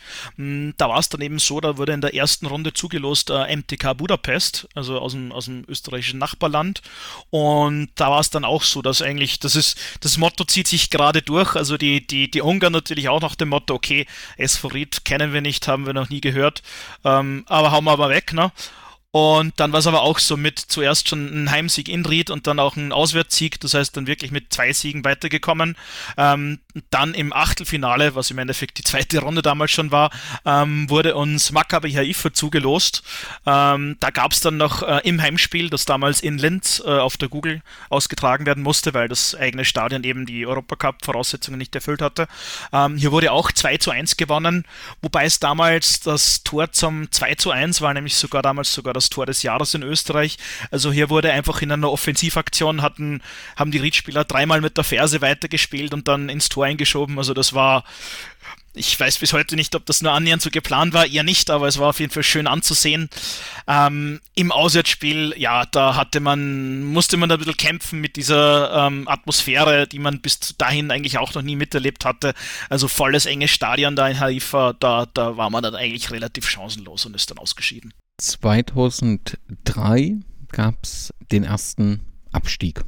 Du hast gesagt, es ist alles organisch gewachsen, aber da ist eben auch ein Rückschritt, kann gut verkraftet werden oder es kann viel zusammenbrechen. Wie ist es denn in, in Ried? Wie ist man mit diesem Abstieg umgegangen? Liefen die Zuschauer weg? Blieben sie treu? Hat sich das Vereinsumfeld, äh, ist das zerbrochen oder was ist passiert? Also der Abstieg war äh, eigentlich relativ tragisch insofern, wenn man äh, vollbräuchte das Kunststück. Man war über 36 Spieltage, beziehungsweise über die ersten 35 Spieltage nie letzter und nur am letzten Spieltag zum ersten Mal in der Saison letzter und stieg damit ab. Ähm, es war auch nie, nicht wirklich äh, vorherzusehen, weil man spielte eine extrem gute Herbstsaison. Man war auf dem vierten Platz äh, nach Ende der Herbstsaison, äh, hatte dann zu Be Frühjahrsbeginn ein Heimspiel gegen Rapid. Äh, da wurde ein Elfer verschossen, wäre der reingegangen, wäre man sogar kurzfristig Zweiter gewesen. Und dann, aus welchen Gründen auch immer, die mir bis heute eigentlich relativ unklar sind, ist die Mannschaft im Frühjahr komplett auseinandergebrochen. Also es gab dann im gesamten Frühjahr dann nur mehr, glaube ich, zwei Siege und zwei Unentschieden. Und das hat dann einfach nicht gereicht. Und im Endeffekt, ja, ist ein bisschen tragisch, was dann war. Man, man stieg sogar mit einer Rekordpunkteanzahl ab. Also in den Jahren davor und in den Jahren danach, die Punkte, die man am Ende hatte, die hätten immer für den Klassenhalt gereicht, nur halt in diesem einen Jahr nicht. Ähm, ist man zerbrochen? Ähm, nein, nicht wirklich. Äh, es war natürlich ein Neubeginn, weil äh, man war auf einmal wieder in der zweiten Liga spielte gegen ganz andere Vereine. Ähm, Kader gab es natürlich ziemlich großen Umbruch. Äh, es wurde damals ein Trainer engagiert, äh, Peter Schegret, äh, ein, ein, Deutscher war das, der wollte dann auch relativ viel verändern. Er hat unter anderem den damaligen äh, Mittelfeldspieler ähm, Oliver Glasner nach äh, Linz zum Lask ziehen lassen, ähm, den äh, damaligen bzw. anderen Mittelfeldspieler Michael Angerschmidt ähm, hat er auf die Tribüne gesetzt, weil er gesagt hat, der, der ist nichts für meine Mannschaft. Also der hat eigentlich ziemlich viel Wirbel und Radau reingebracht am Anfang die Erfolge sind eigentlich ausgeblieben und so war diese erste Saison in der zweiten Liga nach dem wieder nach dem Abstieg war extrem durchwachsen, hatte zwar einige Highlights, aber alles in allem äh, wurde man am Ende der Saison, ich glaube nur nur Fünfter, was für den Ansprüchen einfach ja zu wenig war. Und ähm, was dann passierte, war so ein bisschen eine, eine Fügung des Schicksals weil der damalige Bundesliga-Präsident und Austria Wien-Präsident Frank Stronach, also ein austro-kanadischer Milliardär, der hatte so diese Idee für ein die Bezeichnung damals war Tiger-Team. Und er wollte so eine Art äh, Mannschaft mit öst talentierten österreichischen Spielern äh, in der Bundesliga spielen lassen. Ja? Äh, was, wie das funktioniert hätte sollen, weiß, glaube ich, bis heute keiner. Aber es konnte ihm Gott sei Dank ausgeredet werden. Äh, und der damalige Ried-Präsident äh, Peter Vogel, ähm, Rechtsanwalt, der hatte recht gute Connections zu Stronach und hat ihn irgendwie zu dieser Idee überzeugt, naja, mach jetzt mal kein Tiger-Team, sondern wir können ja quasi, die SV Ried kann ja sozusagen dieses Tiger-Team sein. Und dementsprechend gab es da so ein Investment und äh, dadurch konnte man einige Top-Spieler nach Ried lotsen äh, und im Endeffekt im zweiten Jahr dann wieder in der, in der, in der zweiten Liga äh, war man dann wirklich auf allen Positionen absolut top aufgestellt und, und schaffte dann am, am, am Ende im, im zweiten Jahr und dann den, den zweiten Aufstieg.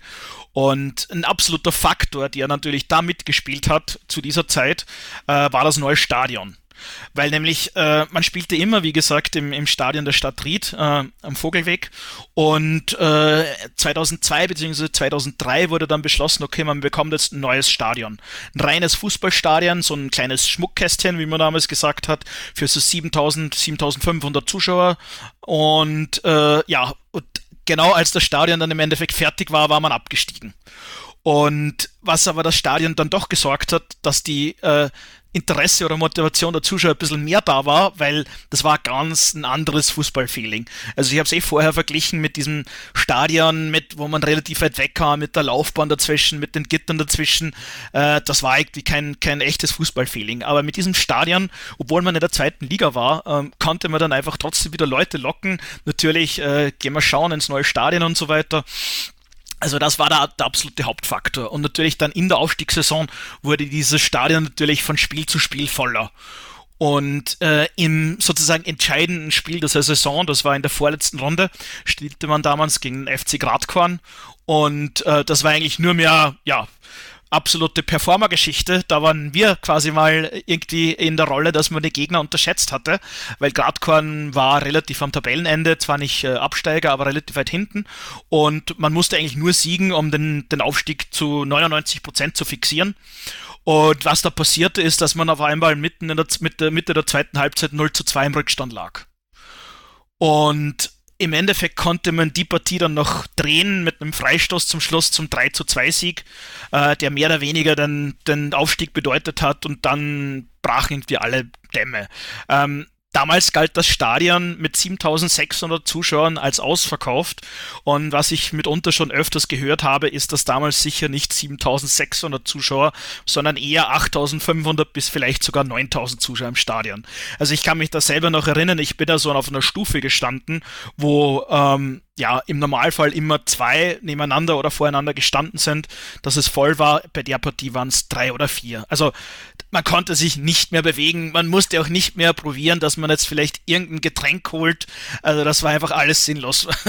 Wenn sich die Menge bewegte, dann bewegte sich, bewegte man sich damit sozusagen mit, mit dieser Menge mit. Das war ein, ein, bleibt mir sehr, sehr, sehr im Gedächtnis, diese Partie. Das Stadion ist auch das Stadion, was heute euer Stadion ist, richtig?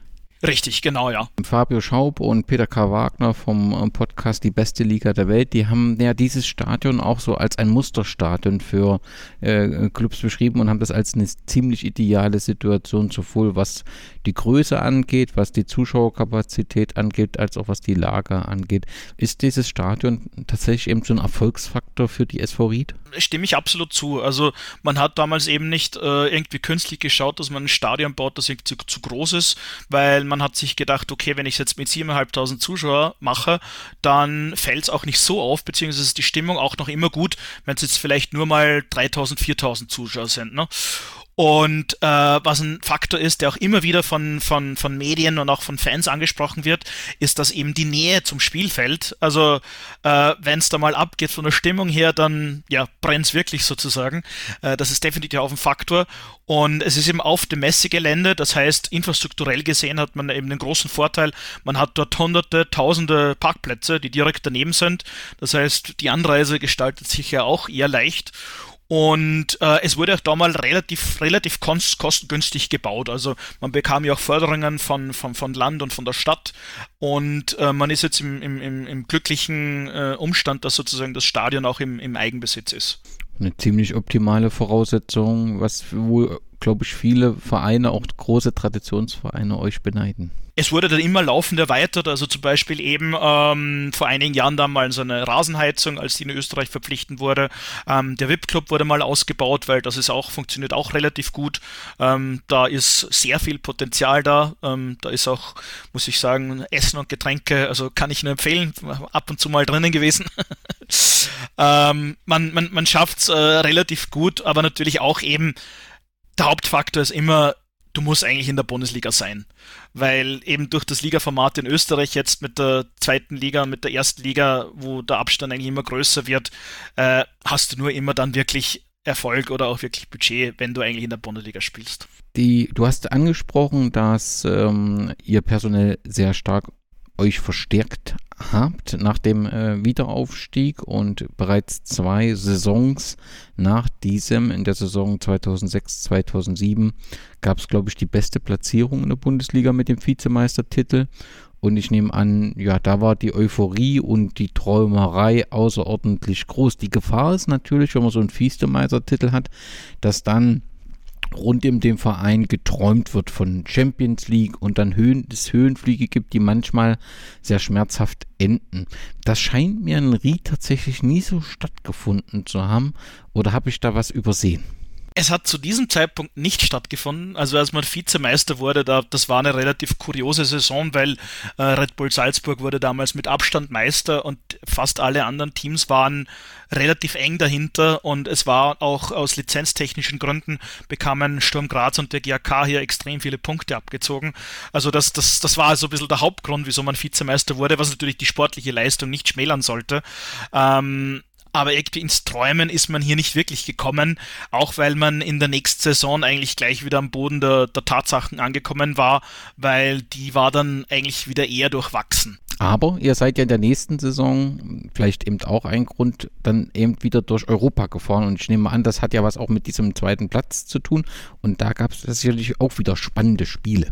Genau, also damals wurde man ausgelost, eben äh, man, man durfte spielen in der, in der zweiten Runde, eben damals im, im UEFA Cup gegen den FC Sion aus, äh, aus der Schweiz.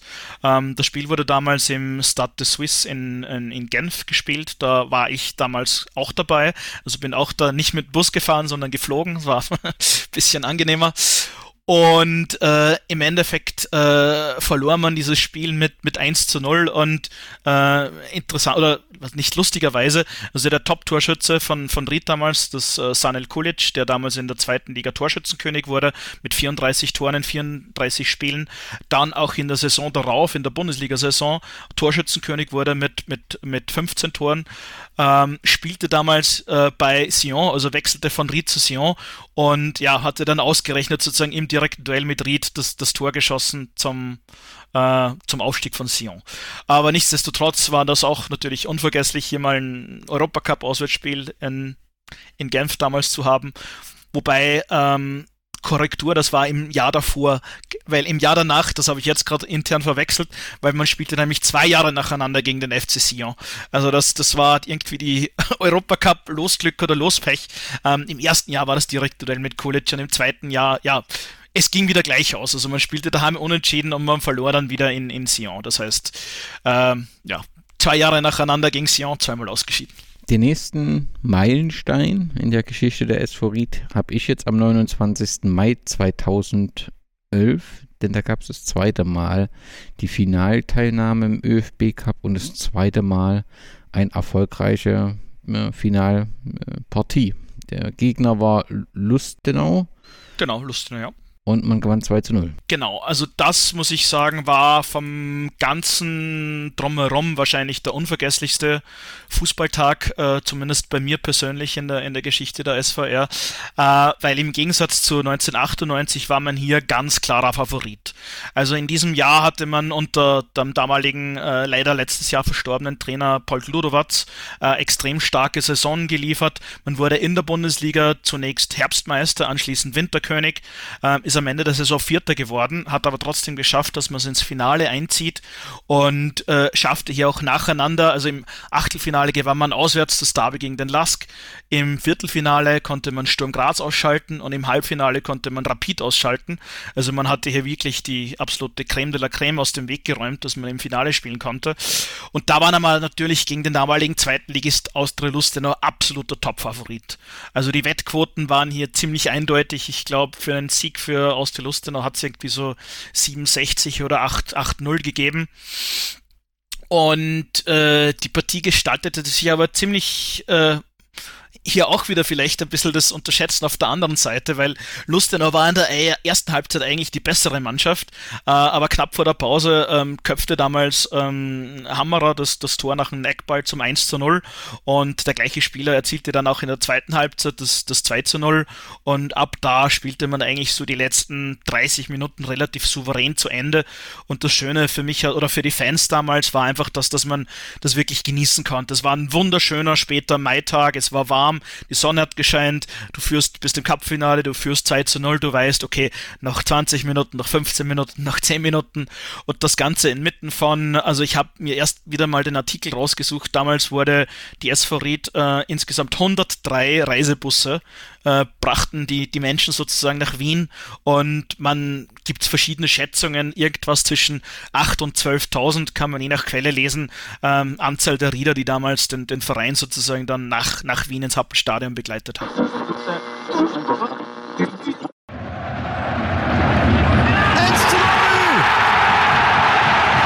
Markus Hammerer trifft zum 1 zu 0 für SV Ried nach diesem Eckball von Daniel Reuer. Und da hat Alexander Kofler im Tor nicht sehr glücklich ausgeschaut. Will im Torraum, muss im Torraum auf diese Flanke gehen. Fährt daneben. Boshafte Trainer würden sagen Fliegenfischer. Karel, schöner Doppelpass. Und der ist drinnen. 2 zu 0 für SV Ried.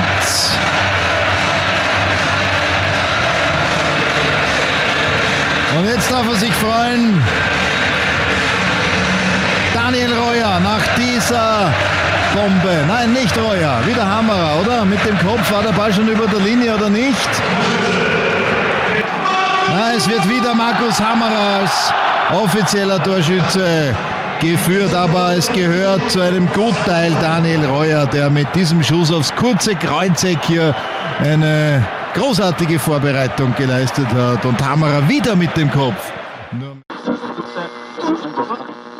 Das war damals im Erst-Happel-Stadion in, in Wien und ja, das dürfte schon zahlenmäßig der imposanteste Auftritt der Fanszene des, der SV gewesen sein. Genau, zusammen mit dem Jahr danach, weil da schaffte man es gleich wieder ins Cup-Finale. Noch dazu im, im Jahr der 100-Jahresfeier. Ähm, da zog man dann allerdings relativ deutlich den kürzeren gegen Salzburg mit, mit, mit 3 zu 0. Da waren es vermutlich ähnlich so viele Zuschauer, aber das waren bisher, also gerade von der Imposanz her, waren diese, diese beiden Jahre, das war schon was Besonderes. Ja. Durch den Cup-Sieg von 2011 gab es wieder diese UEFA Europa League-Teilnahme und da gibt es eine Geschichte um die schönste Niederlage in Kopenhagen. Genau. Kannst du uns die berichten? Genau, also man wurde da ausgelost gegen Brøndby IF, also dänischer Spitzenclub. Ähm, zuerst das Heimspiel, da war es auch so, ähm, da waren Fans mitgereist und die waren dann schon irgendwie am Vorabend in der Stadt. Und da ging es auch so um das Thema, ja, okay, wie Ried wer seid, das interessiert uns überhaupt nicht, wir äh, gewinnen hier morgen hoch und dann fahren wir wieder heim, also auch so dieses Unterschätzen mal wieder. Und dann war das aber eine taktische Meisterleistung, also man gewann das Hinspielen in Ried mit 2 zu 0, was damals aufgrund der Europa, der Auswärtstorregel, die ja noch, äh, die es ja noch gab, äh, eine ziemliche Hypothek war für Brøndby. Ähm, in der nächsten Woche dann in, in Brøndby, also Brøndby ist leicht außerhalb von, von Kopenhagen, deswegen sagt man da nicht äh, Brøndby Kopenhagen dazu, habe ich dann auch gelernt noch. Ähm, war es dann auch so, also ich war auch mitgereist äh, bei, dieser, bei diesem Spiel damals und es waren glaube ich so 300, 350 mitgereist, die Rieder mit damals in Brøndby und da geriet man einfach komplett unter die Räder. Also so schnell konnte man gar nicht schauen, war man 1-0 hinten, 2-0 hinten, 3-0 hinten, 4-0 hinten und es hat eigentlich wirklich nichts mehr für die SVR gesprochen und dann ja, in der Schlussphase kam dann nochmal so ein Rock in der Mannschaft und man konnte das 4 zu 1 erzielen und dann mit dieser Europacup-Arithmetik war es dann wirklich nur mehr so, okay, jetzt noch ein zweites Tor und du steigst aufgrund der Auswärtstorregel auf. Und dieses Tor fiel dann wirklich, ähm, so circa ich glaube, das war acht, acht Minuten vor Ende oder so. Und man war einfach nur mehr mit 4 zu 2 im Rückstand und durch den 2 zu 0 Heimsieg war man auf einmal in der nächsten Runde. Und ich kann mich noch erinnern, damals zu diese letzten zehn Minuten, würde ich jetzt mal sagen, inklusive Nachspielzeit, waren vermutlich die, die längsten Minuten meines Lebens.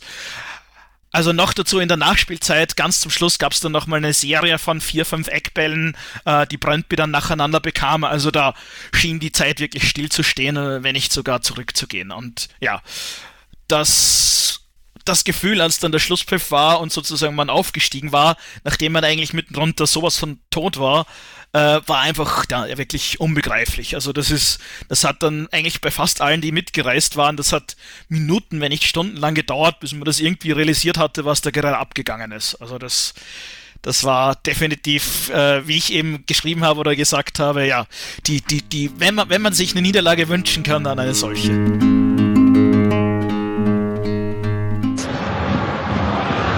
Allerdings immer wieder diese Distanzschüsse und da steht es 1 zu 0 für die Dänen.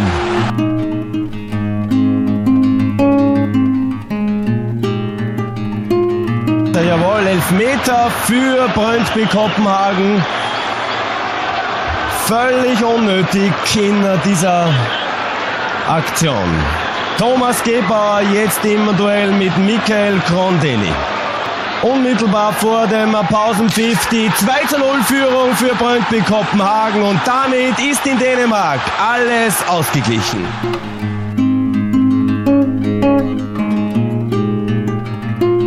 Die haben tatsächlich den Schwung mitgenommen und aus halblinker Position den dritten Treffer erzielt.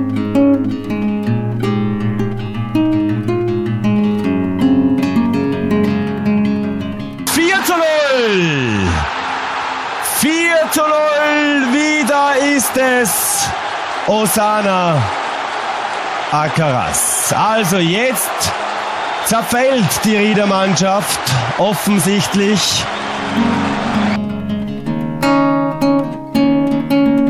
Schön gespielt hier. Die erste vernünftige Aktion. Nacho. So könnte es gehen. Roya. Da haben sie den Ball untergebracht im Tor. Daniel Roya mit dem Anschlusstreffer. 1 zu 4 aus Sicht der Rieder und damit leben die Wikinger wieder.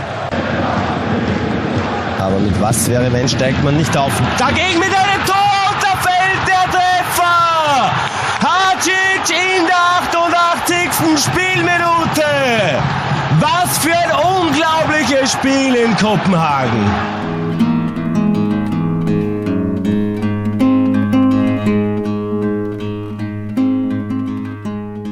Nächste Runde habt ihr PSV Eindhoven zugelost bekommen. Das war dann recht deutlich. das war recht deutlich. Wobei es da so war, dass man im Endeffekt im Hinspiel in Ried ähm, 0 zu 0 halten konnte, sogar eine Top-Chance hatte. Also das war eigentlich relativ chancenarm. Im Rückspiel äh, zum, zum Schluss, zum, zum Pausenpfiff auch noch ein 0 zu 0 halten konnte. Und dann aber zweite Halbzeit ging es dann ziemlich dahin. Also das wurde dann 0 zu 5 und äh, was den meisten in Erinnerung geblieben ist, ist äh, eine spezielle Aktion vom damaligen Tormann von, von Thomas Gebauer, der einen Ausflug machte, recht unmotiviert. Und äh, der gegnerische Spieler, ich glaube, das war Jeremy Lenz, nahm ihm dann den Ball ab und äh, ja, dann aus relativ äh, weiter Distanz ins Tor. Also das ist irgendwie so unter Insider noch immer als das Was, was macht Gebauer da draußen Spiel bekannt. Ja. Die nächste Europacup-Tour habe ich in der Saison 2012 13 und da ist mir ähm, das Spiel gegen Legia Warschau, insbesondere das Heimspiel, aufgefallen, wo ich schon davon ausgehe, dass hier, und das darf man dann vielleicht auch sagen, die Gästefans für ordentlich Gänsehautatmosphäre gesorgt haben, oder? Absolut. Also das muss ich äh, wirklich sagen, oder das habe ich schon öfter gesagt. Äh, was die Lega Warschau-Fans in Ried abgeliefert haben, das sowas habe ich noch nie vorher live mitbekommen. Also äh, in, in, in, in Ried gibt es einige Vereine mit einem recht starken Anhang. Wenn man da zum Beispiel an Rapid denkt, wenn die mal so eine, eine Gegengerade voll machen, dann ist da auch richtig was los. Aber ich kann mich noch erinnern, ich bin damals sozusagen auf die Fantribüne gegangen und dann ist mir wirklich von der Gegentribüne, von diesen Legia Warschau-Fans, ein, ein, ein Schwall entgegengekommen, wo ich mir gedacht habe, wow, also das war definitiv eine neue Dimension, ist es sozusagen damals gegeben hat. Ja.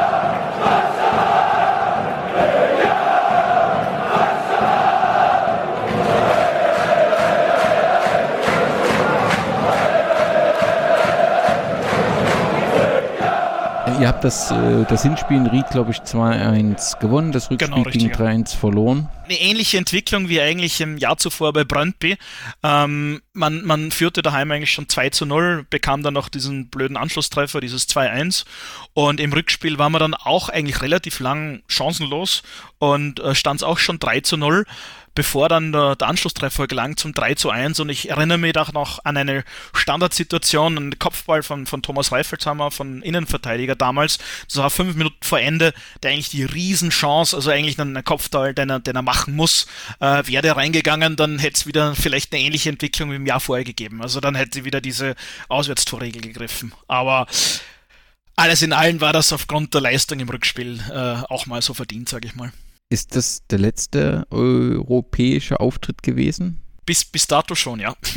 2017 ging es dann wieder runter.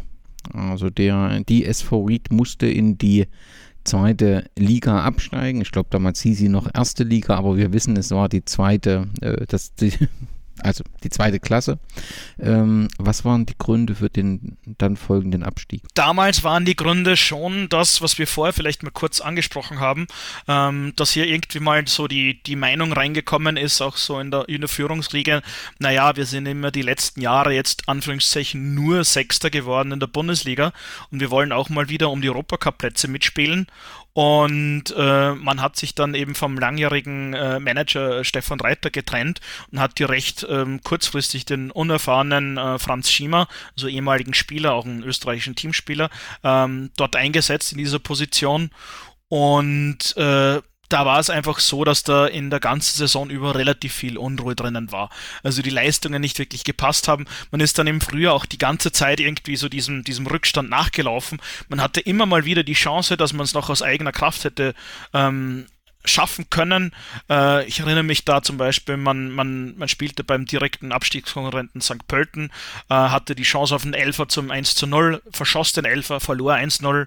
Ähm, dann musste man nach Mattersburg, verlor, äh, beziehungsweise führte bis kurz vor Ende 1 zu 0, verlor 2 zu 1. Dann eins der schlimmsten Spiele überhaupt spielte man da gegen Wolfsberg, die in diesem Jahr auch nicht wirklich gut waren, führte nach 80 Minuten 1 zu 0, bekam einen Elfer, die Chance aufs 2 zu 0, verschoss den Elfer und schoss sich dann kurz vor Ende ein Eigentor zum 1 zu 1. Also das war eins der größten Slapstick-Eigentore, die ich je gesehen habe.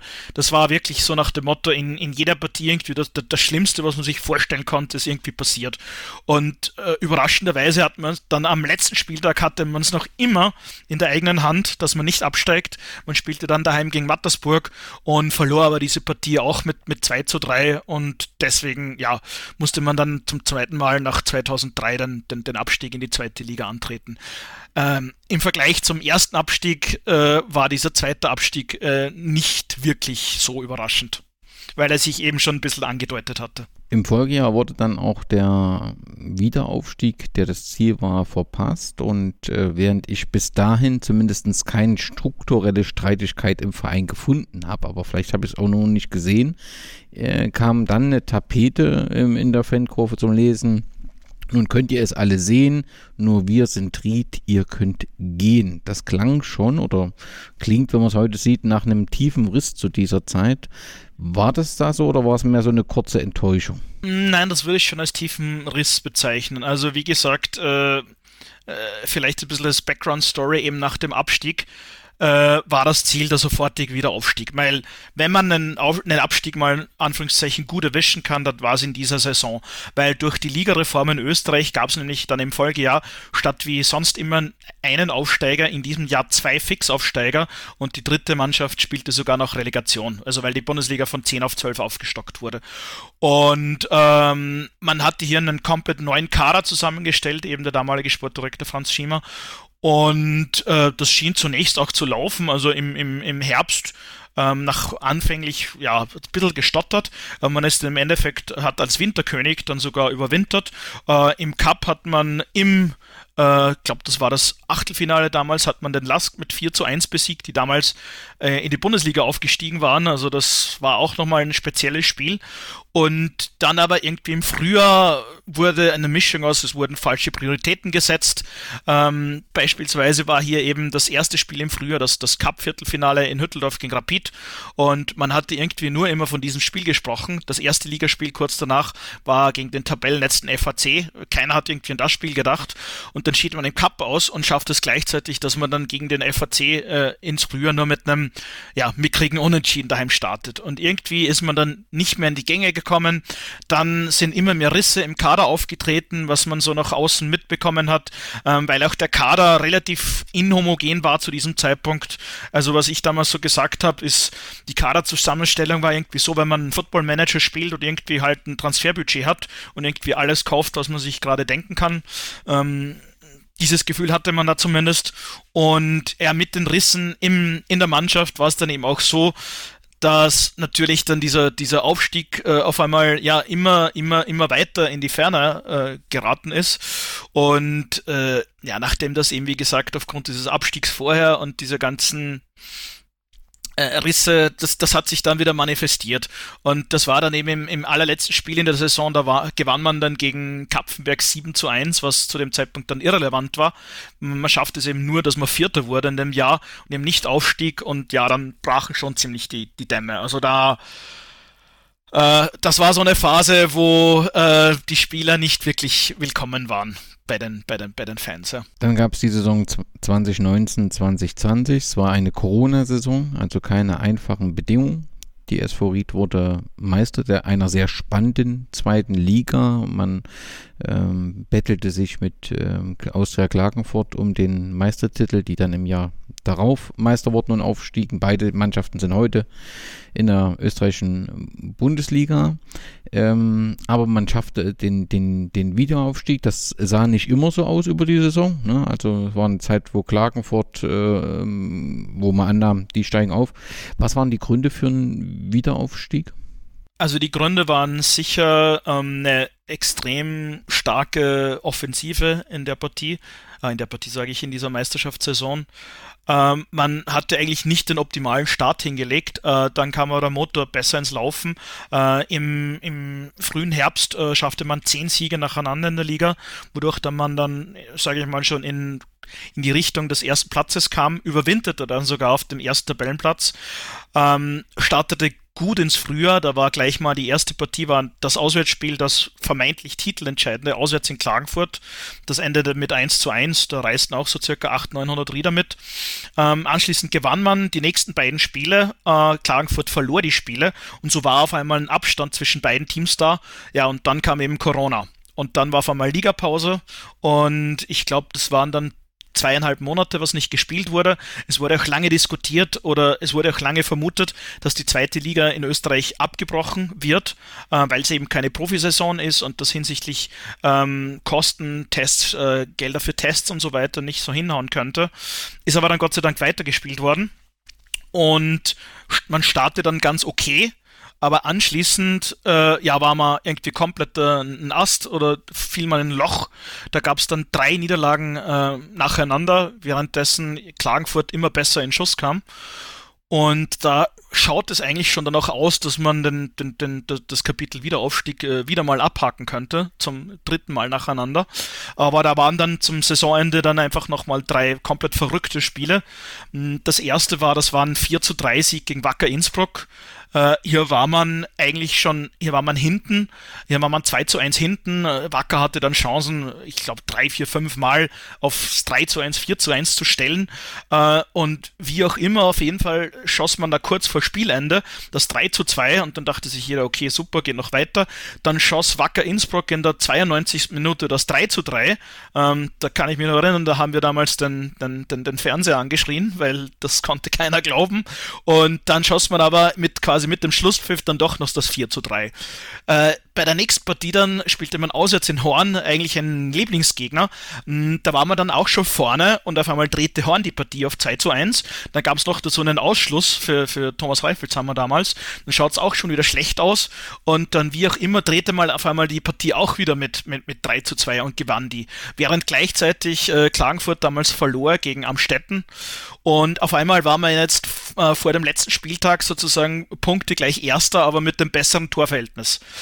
Und dann war eben sozusagen der richtige D-Day. Ähm, Ried hatte dann den FAC zu Gast und äh, Klagenfurt hatte Wacker Innsbruck zu Gast und Ried startete eben den Tag mit zwei Toren Vorsprung und damals war eben noch das Torverhältnis der entscheidende Faktor für den Meistertitel.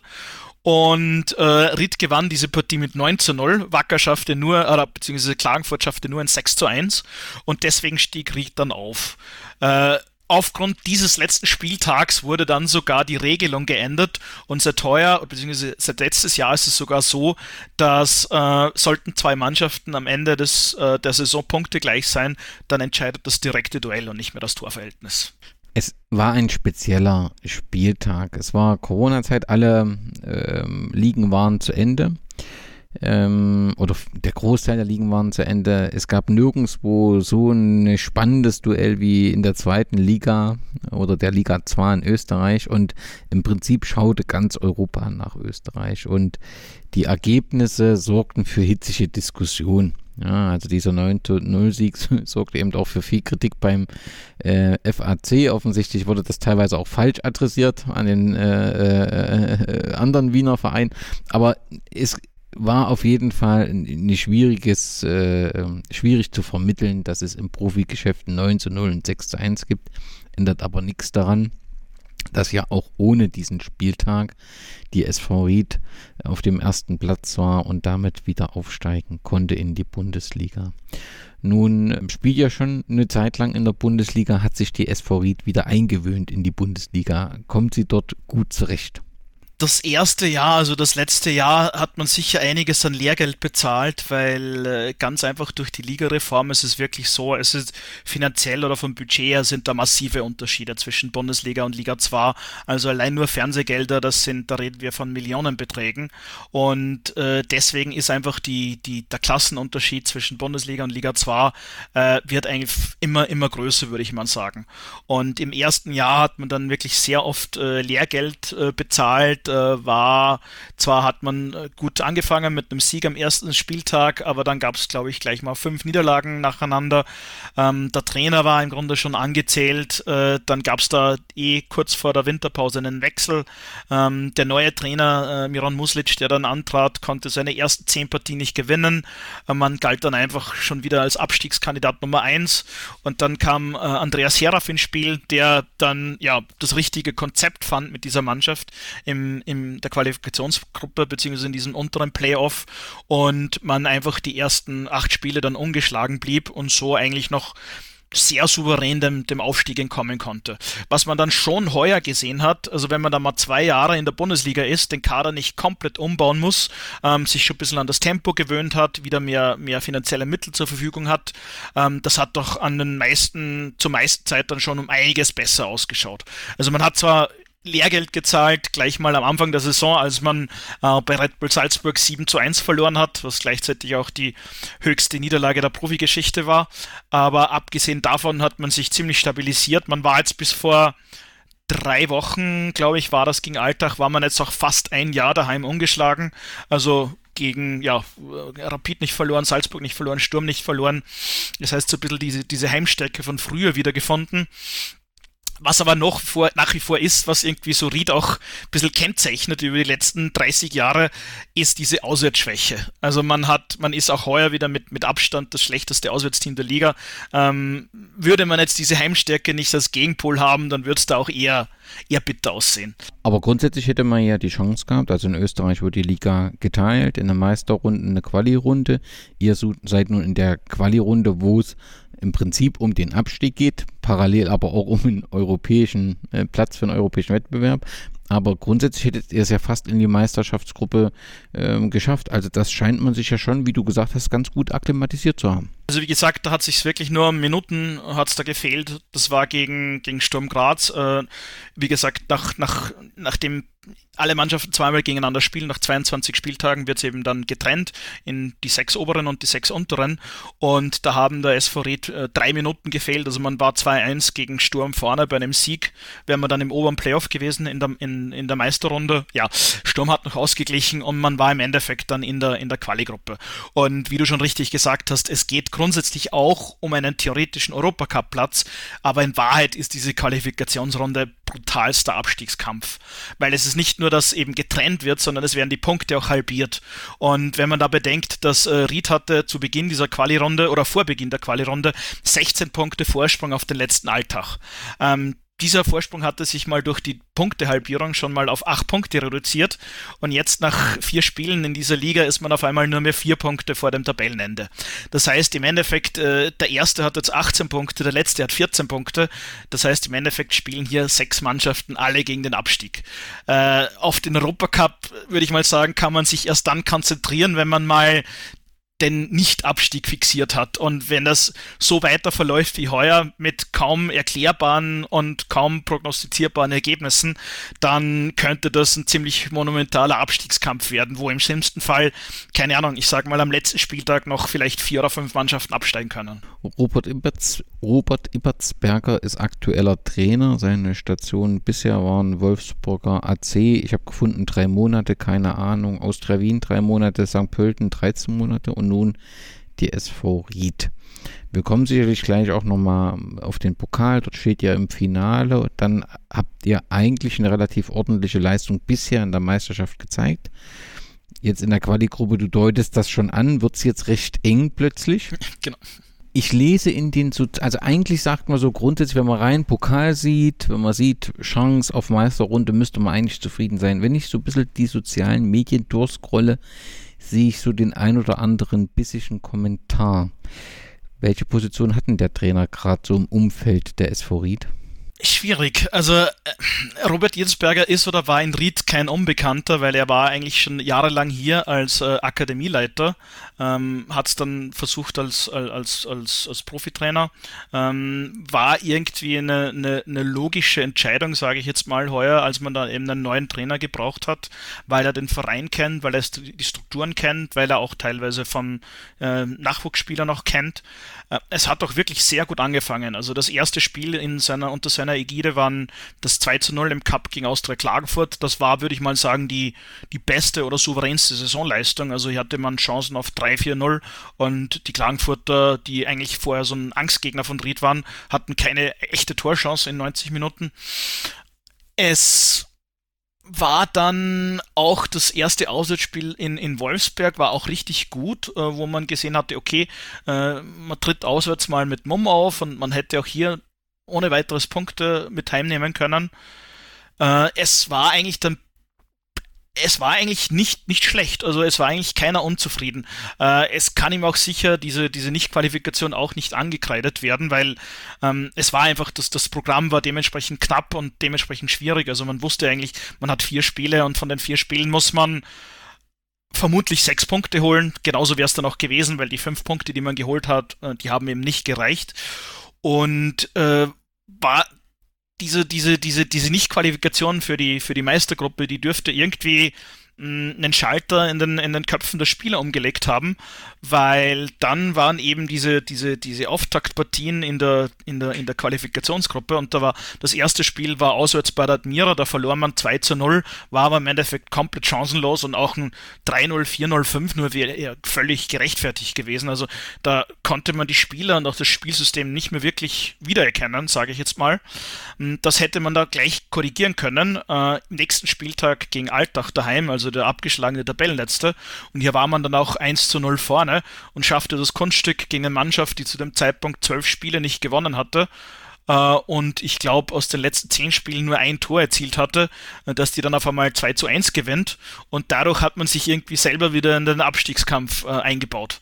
Den Gegner motiviert mit Alltag. Den Gegner motiviert, genau.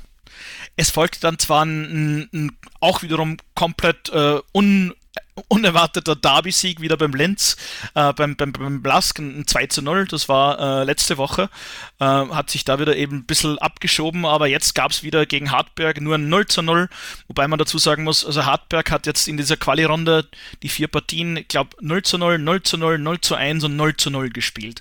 Also man sieht ganz einfach, es gibt, es geht in dieser Quali-Runde um andere Aspekte, um andere Möglichkeiten als eben in, in der normalen Meisterschaft, weil das ist einfach brutal totaler Überlebenskampf, äh, weil du davon ausgehen kannst, wenn du mal aussteig, äh, absteigst aus der Bundesliga, dann steigst du im Normalfall länger nicht mehr, nicht mehr auf, weil ich habe das auch mal recherchiert, also bis, ich habe es glaube ich bis 1992 oder 91 mir rückwirkend angeschaut, es hat kein einziges Mal eine Mannschaft in Österreich geschafft, direkt von der zweiten wieder in die erste Liga zurück aufzusteigen.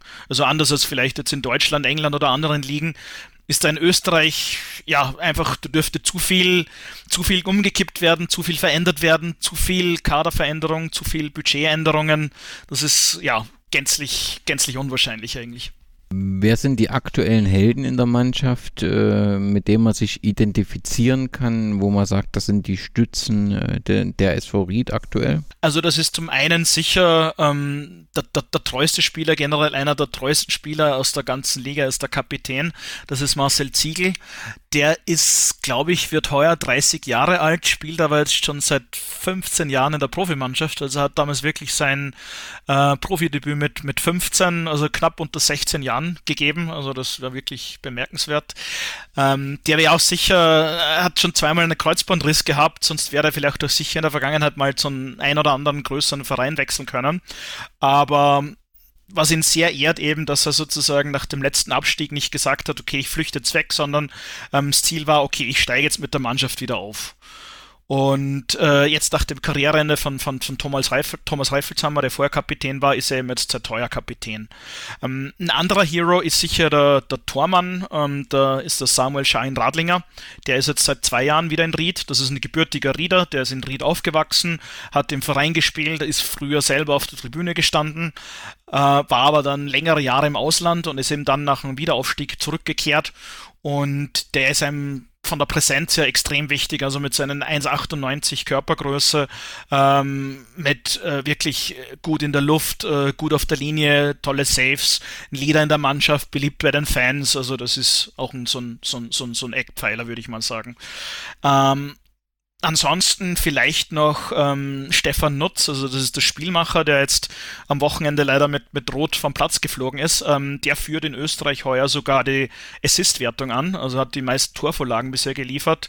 Ähm, er hat selber mal gesagt, er ist nicht selber, er ist selber nicht der schnellste Spieler, aber wenn du nicht der schnellste Spieler bist, dann musst du andere Qualitäten haben und bei ihm sind es eben so Lochpässe, Steilpässe, äh, wo er dann unsere schnellen Spieler einsetzen kann. Das kann er einfach wie kein zweiter. Und der hat uns, ich glaube, bin mir nicht sicher, 12 oder 13 Assists heuer schon abgeliefert und deswegen auch relativ unverzichtbar. Nun haben wir es schon angesprochen, auch wenn die Unsicherheit in der Liga da ist, Äh, ihr habt, steht im Pokalfinale am 1. Mai, ich glaube in Klagenfurt. Und es geht ähm, gegen ja, den Serienmeister äh, Salzburg. Ihr habt quasi zwei Möglichkeiten auf Europa. Das ist die Quali-Runde und das ist letztendlich der Pokal. Welche Möglichkeit werdet ihr nutzen? Gute Frage. Ähm, realistischer ist vermutlich die Option über die Liga, weil äh, so realistisch muss man einfach sein. Äh, gegen Salzburg hat man in Wahrheit nur, du musst selber einen absolut perfekten Tag haben, musst darauf hoffen, dass Salzburg wirklich einen sehr miesen Tag hat. Es muss das Spielglück passen, es muss der Ergebnisverlauf passen. Es ist einfach unglaublich schwierig, gegen Salzburg äh, reüssieren zu können. Man hat es erst in der Liga heuer wieder gesehen, wo man sehr lange 1-0 vorn war, auf einmal 2 zu 1 hinten war, zwar dann noch 2-2 gespielt hat, aber es ist einfach. Äh, wahrscheinlich, wenn man das Spiel 100 äh, Mal spielen lässt, dann, keine Ahnung, dann gewinnt man vielleicht eine oder zwei Partien, wenn überhaupt. Also schon, schon positiv gesagt. Deswegen ist die Option über die, über die Liga ist auch nicht die allereinfachste, weil hier ist es ja so, man muss zuerst äh, sozusagen der Gewinner dieser Quali-Gruppe spielt dann ein Spiel gegen den zweiten aus der Quali-Gruppe. Wer diese Partie gewinnt, der spielt dann gegen den fünften aus der Meistergruppe um einen Platz.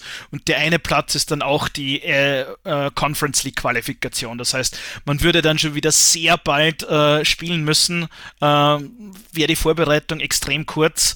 Also ob das sportlich so prickelnd wäre, natürlich mal abgesehen von dem Faktor, dass man endlich wieder mal im Europacup spielen würde. Aber sportlich gesehen, ja, das Fragezeichen, ob das wirklich so, so toll wäre. Da wäre natürlich dann der Cup-Sieg um einiges besser, weil da würde man dann ein Playoff-Spiel um, äh, um die Europa League Quali spielen und sollte man das verlieren, würde man direkt in der Conference League Gruppen Gruppenphase stehen. Dann hoffen wir, dass es über den Weg funktioniert und soweit äh, zur Chronik bzw. sportlichen Situation. Ich will noch mit dir einige Helden äh, der SV Ried äh, besprechen. Du hast den Namen Stefan Reiter jetzt schon mehrfach ähm, erwähnt. Er scheint eine sehr ja, zentrale Bedeutung bei der SV Ried zu haben und bei den Fankreisen ja, außerordentlich geschätzt zu sein. Ist das richtig so? Ähm, das ist richtig. Also er wäre über, über lange Jahre hinweg sicher so dieser, dieser Baumeister in Ried. Also der es einfach geschafft hat, äh, nämlich nicht nur mit Ried, sondern äh, Ried ist Justament damals zum ersten Mal abgestiegen, als er nicht in Ried aktiv war, sondern äh, in Pasching und dann mit Pasching in die Bundesliga aufstieg. Und äh, jetzt seit der Trennung von Ried ist er jetzt bei Blau-Weiß-Linz aktiv und hat es eben dann letztes Jahr theoretisch dann sogar sportlich dort auch zum Meistertitel gebracht. Das heißt, was er einfach gut kann, ist ähm, Teams zusammenzustellen, zusammenzubauen, die richtigen Leute einzusetzen. Und äh, was er damals eben vielen voraus hatte, das war gerade so in diesen frühen 2000ern oder, oder 2000ern, früher 2010ern, ähm, er schafft es immer wieder Spieler zu holen, wo die wirklich großen Vereine nicht das Auge drauf geworfen hatten, wie zum Beispiel damals einen Daniel Royer, der bei Pasching spielte in der Regionalliga, ähm, die aber irrsinnig viel Talent hatten und dann über Ried sozusagen den Sprung ins Nationalteam und ins Ausland geschafft haben. Und solche Spieler einfach immer wieder zu finden, in die Mannschaft zu holen und dann gewinnend, gewinnbringend zu verkaufen, um dann sozusagen mit den Erlösen wieder die Mannschaft äh, ja, wieder aufzubauen. Das war eben das, was er damals perfekt gekonnt hat, über, über eigentlich Jahrzehnte hinweg, muss man sogar sagen, weil er war eben, glaube ich, Anfang der 90er Jahre im Verein eingestiegen und dann im Endeffekt bis 2017, eben mit einer kurzen Unterbrechung, aber da reden wir jetzt von fast 25 Jahren. Ja. Würdest du dir wünschen, dass er zurückkehrt? Äh, das Kapitel ist jetzt abgeschlossen. Ähm, ich muss schon jetzt sagen, ähm, nachdem eben die Zeit so in der zweiten Liga so ein bisschen, ja, nicht immer so die optimalste war, aber ich bin der Meinung, jetzt, was man sich über die letzten ein, zwei Jahre auch aufgebaut hat, wiederum mit diesem äh, auf Vorstandsebene beziehungsweise mit sportlicher Leitung, mit sportlicher Führung, mit, mit Wolfgang Vierler, mit, mit Thomas Reifelshammer, ist man jetzt wieder auf einem guten Weg. Ähm, alles zu seiner Zeit sozusagen. Alles zu seiner Zeit, ja. Also man, man sollte, ich wollte gerade so eine Redewendung bemühen, aber die ist mir jetzt nicht eingefallen. Ähm, die Zeit mit dem Stefan Reiter war größtenteils sehr schön, aber da ist ein, eine Schlussstrich runtergezogen. Oliver Glasner ist aktueller Trainer von Eintracht Frankfurt, war zuvor beim VfL Wolfsburg und äh, ist durch die Trainerrotation im Sommer des vergangenen Jahres, dass die Bundesliga ja, durcheinandergewirbelt hat, den deutschen Fußball auch so ein bisschen äh, ja, neue Perspektive auf das Traineramt geliefert hat. Er ist ein Rieder Urgestein hat 483 Spiele, wenn ich das richtig gefunden habe, für, für euch äh, bestritten. Genau, also mit, mit Cup und zweiter Liga sind sogar 571. Und äh, die hat das vorhin schon gesagt, dass er äh, vom August bis Juli äh, plötzlich beim Lask dann auftauchte, äh, aber war, ist im Prinzip in Rieder und gehört äh, zur SV Ried. Er ist, wie gesagt, er ist Rekordspieler der Vereinsgeschichte. Er wurde damals äh, 2012 anlässlich der 100-Jahresfeier in einem Voting von, von Fans und Experten auch auf Platz 2 des äh, Rieder Jahrhundertspielers gewählt.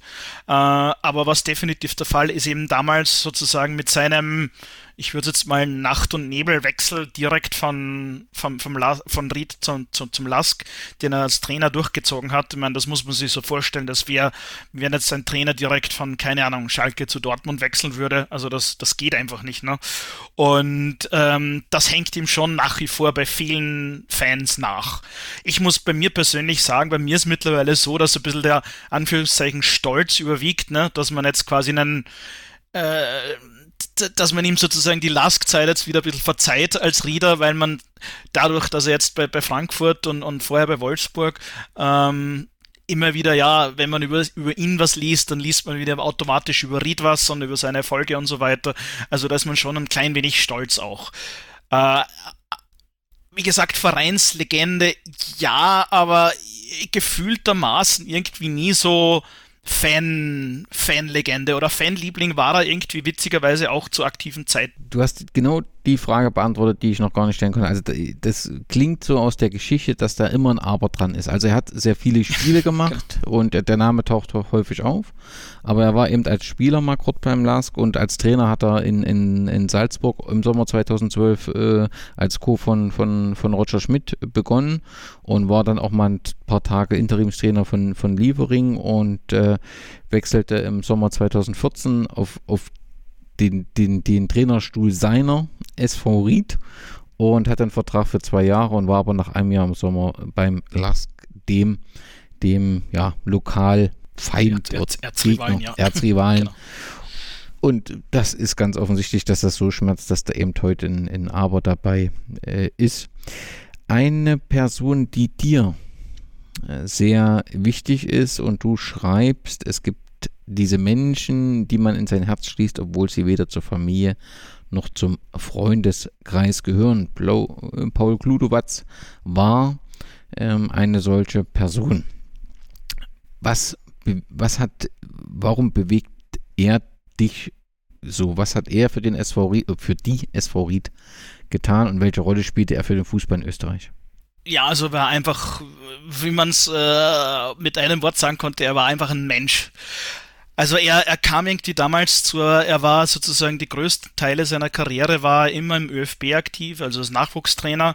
Er schaffte dann 2007 war das, glaube ich, mit der U20 Nationalmannschaft. Ähm, da war damals die WM in den äh, in Kanada und da schaffte er den Halbfinaleinzug, mit dem keiner gerechnet hatte und äh, im Endeffekt der vierte Platz, aber nachher ja in relativ hohem Alter eigentlich schon ähm, äh, wurde er dann von, von Stefan Reiter eben angesprochen, ne, ob er nicht Trainer noch in Ried werden würde, somit im, im, im Herbst sozusagen seiner Trainerkarriere doch nochmal eine, eine, eine Profimannschaft übernehmen wurde, weil gerade der Georg Zellhofer ähm, die Mannschaft verlassen hatte, weil er der Meinung war, dass die Mannschaft nicht gut genug ist. Und äh, Kludowatz kam dann nach Ried und äh, er war einfach absoluter Taktikfuchs. Also nicht nur, dass er mit der, mit der fast schon, würde ich sagen, legendären 3-3-3-1-Formation hat er eben ganz genau angepasst, okay, welche Spieler habe ich jetzt bei mir, welches Spielermaterial und dementsprechend die Taktik sozusagen rund um diese Spieler gegossen, um die Stärken. Und äh, er hat es eben auch geschafft, äh, da wirklich äh, ja, tolle, tolle Leistung, also tolle, tolle Spiele abzuliefern. Ich kann mich da erinnern an ein Spiel, wo, wo Rapid äh, 3 zu 0 wirklich fast heimgeschossen wurde, wo 3 zu 0 gegen Salzburg gewonnen wurde. Also das war wirklich, man, man wurde in dieser Saison da zwar nur, zwar nur Fünfter, ähm, aber es war einfach schön anzuschauen. Und im Endeffekt war er dann auch der, der Architekt sozusagen von dieser, von dieser Mannschaft, die dann zweimal Herbstmeister wurde, die den Cupsieg holte. Das heißt, er ist sozusagen vom zweiten Cupsieg der Trainer und war einfach, ist es jedes Mal, wenn man ihn gesehen hat, dann hat er ein, ein Grinsen im Gesicht gehabt, immer so ein, mit, mit einem Schmäh. Also er hat einfach, obwohl er Burgenländer war, was ja von, vom Innviertel relativ äh, weit weg ist, geografisch und auch irgendwie so menschlich, würde ich sagen, hat das einfach zusammen zusammengepasst. Also Paul Gludowatz und, und die SV Ried, das war einfach, das, das, das hat einfach gut zusammengepasst.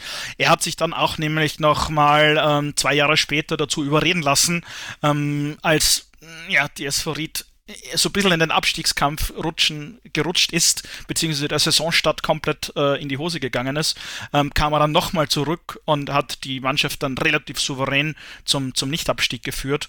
Und das sind einfach so Faktoren, äh, so wenn man irgendwie so an die schönsten Momente eben der letzten ja, 10, 15, 20 Jahre SV Ried denkt, dann ist einfach bei fast allen Paul Gludowatz dabei. Also egal, ob es jetzt dieses Cup-Finale in Wien war mit diesem Cup-Sieg, ob es jetzt dieses Europacup-Spiel in Kopenhagen Kopenhagen war, ähm, ob es jetzt andere tolle Siege waren, äh, viele der besten Leistungen der Vereinsgeschichte, das ist einfach untrennbar mit seinem Namen verbunden. Und daher ja, war das dann schon ein ziemlicher Schock, äh, wie man dann letztes Jahr gesehen hat, dass er, beziehungsweise aus den Medien erfahren hat, dass er leider verstorben ist. Du hast die, ähm, das 100-jährige Jubiläum bereits angesprochen. Da wurde der Spieler des Jahrhunderts, der Trainer des Jahrhunderts und die Mannschaft des Jahrhunderts bekannt gegeben. Der Trainer des Jahrhunderts erschließt sich durch deine Berichte mit Klaus Reutinger. Ähm, die Verdienste hast du ja bereits mehrfach ähm, angesprochen.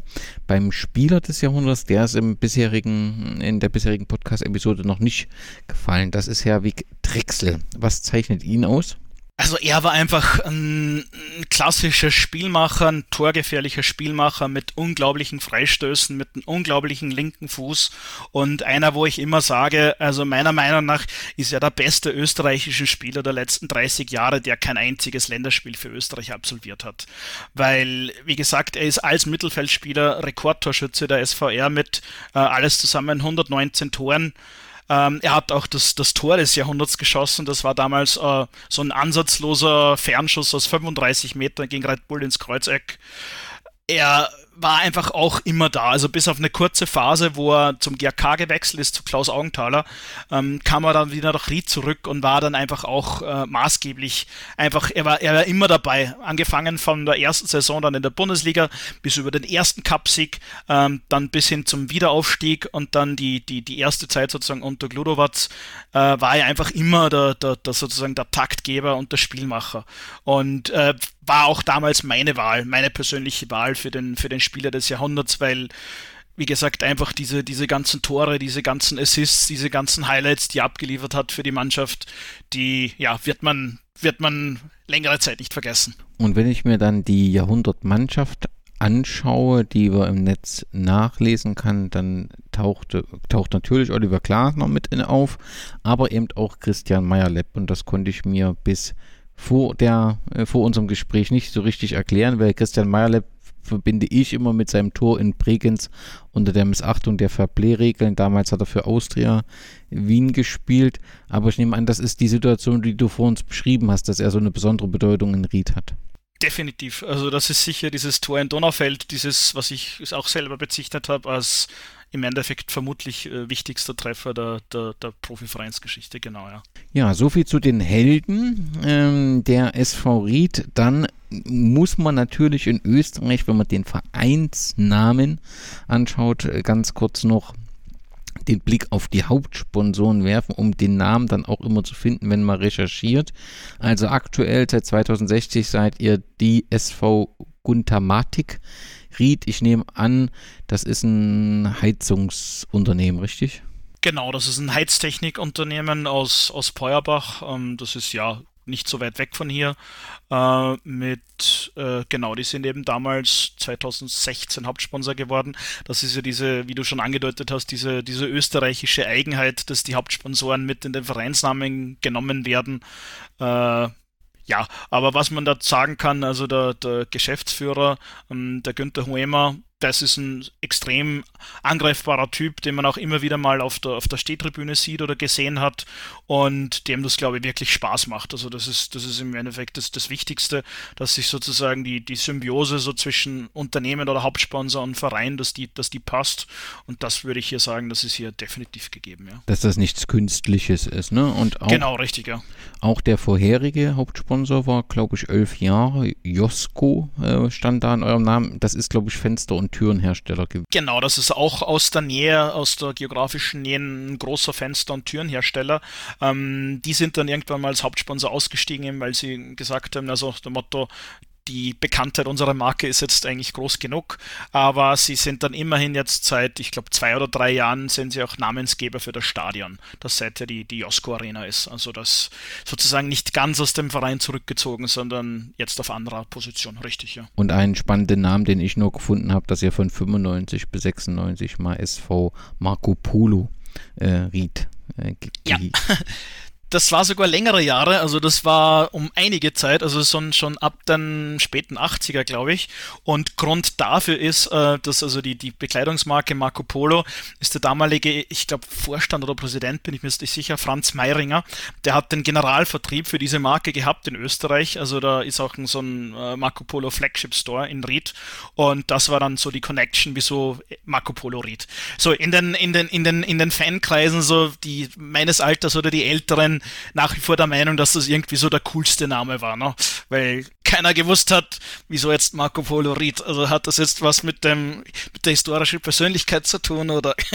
und dann lass uns zum Abschluss nochmal die Kurvensituation und die Fansituation der SV Ried besprechen. Wie hat sich aus deiner äh, Sicht in den vergangenen Jahren ähm, die Kurve entwickelt? Ist sie größer geworden? Also ich nehme mal so an, wenn ich die Jahreszahlen der Aufstiege anschaue, wird ja keine, keine, keine große Hooligan-Bewegung haben, sondern eher ultraorientierte Fans, die dort in der Kurve ja für, für Unterstützung und Support sorgen. Ja, also äh, Ried hat definitiv eine, eine respektierte Fanszene, eine, eine gewachsene Fanszene, was uns vielleicht auch ein bisschen von den Anführungszeichen anderen Dorfclubs unterscheidet, ähm, dass sich das eben auch organisch über jetzt mittlerweile 25, 30 Jahre hat aufbauen können. Also die ähm, größten, der größte Fanclub hier, die Supras, Supra 96, die haben auch äh, letztes Jahr sozusagen dann schon das 25 Jubiläum, 25-jähriges Jubiläum gefeiert, hatten auch dann äh, letzte Woche bei der Partie gegen Hartbergen einen Überzieher, einen, äh, beziehungsweise in Linz einen Überzieher, ähm, weil eben das echte Jubiläum dann letztes Jahr coronamäßig ein bisschen unter den Tisch gefallen ist. Und ansonsten gibt es doch einige Fangruppierungen. Äh, man, man, man, kennt sich, man kennt die Leute. Ähm, es sind durchaus auch äh, aktionsmotivierte äh, Menschen dabei, würde ich das bezeichnen, aber keinesfalls, wie du schon gesagt hast, also Richtung Hooliganismus oder so ist hier nichts da, sondern eher wirklich, ähm, wenn, wenn, die, wenn die Fantribüne, wenn die mal voll ist, dann ist da wirklich ein Hexenkessel.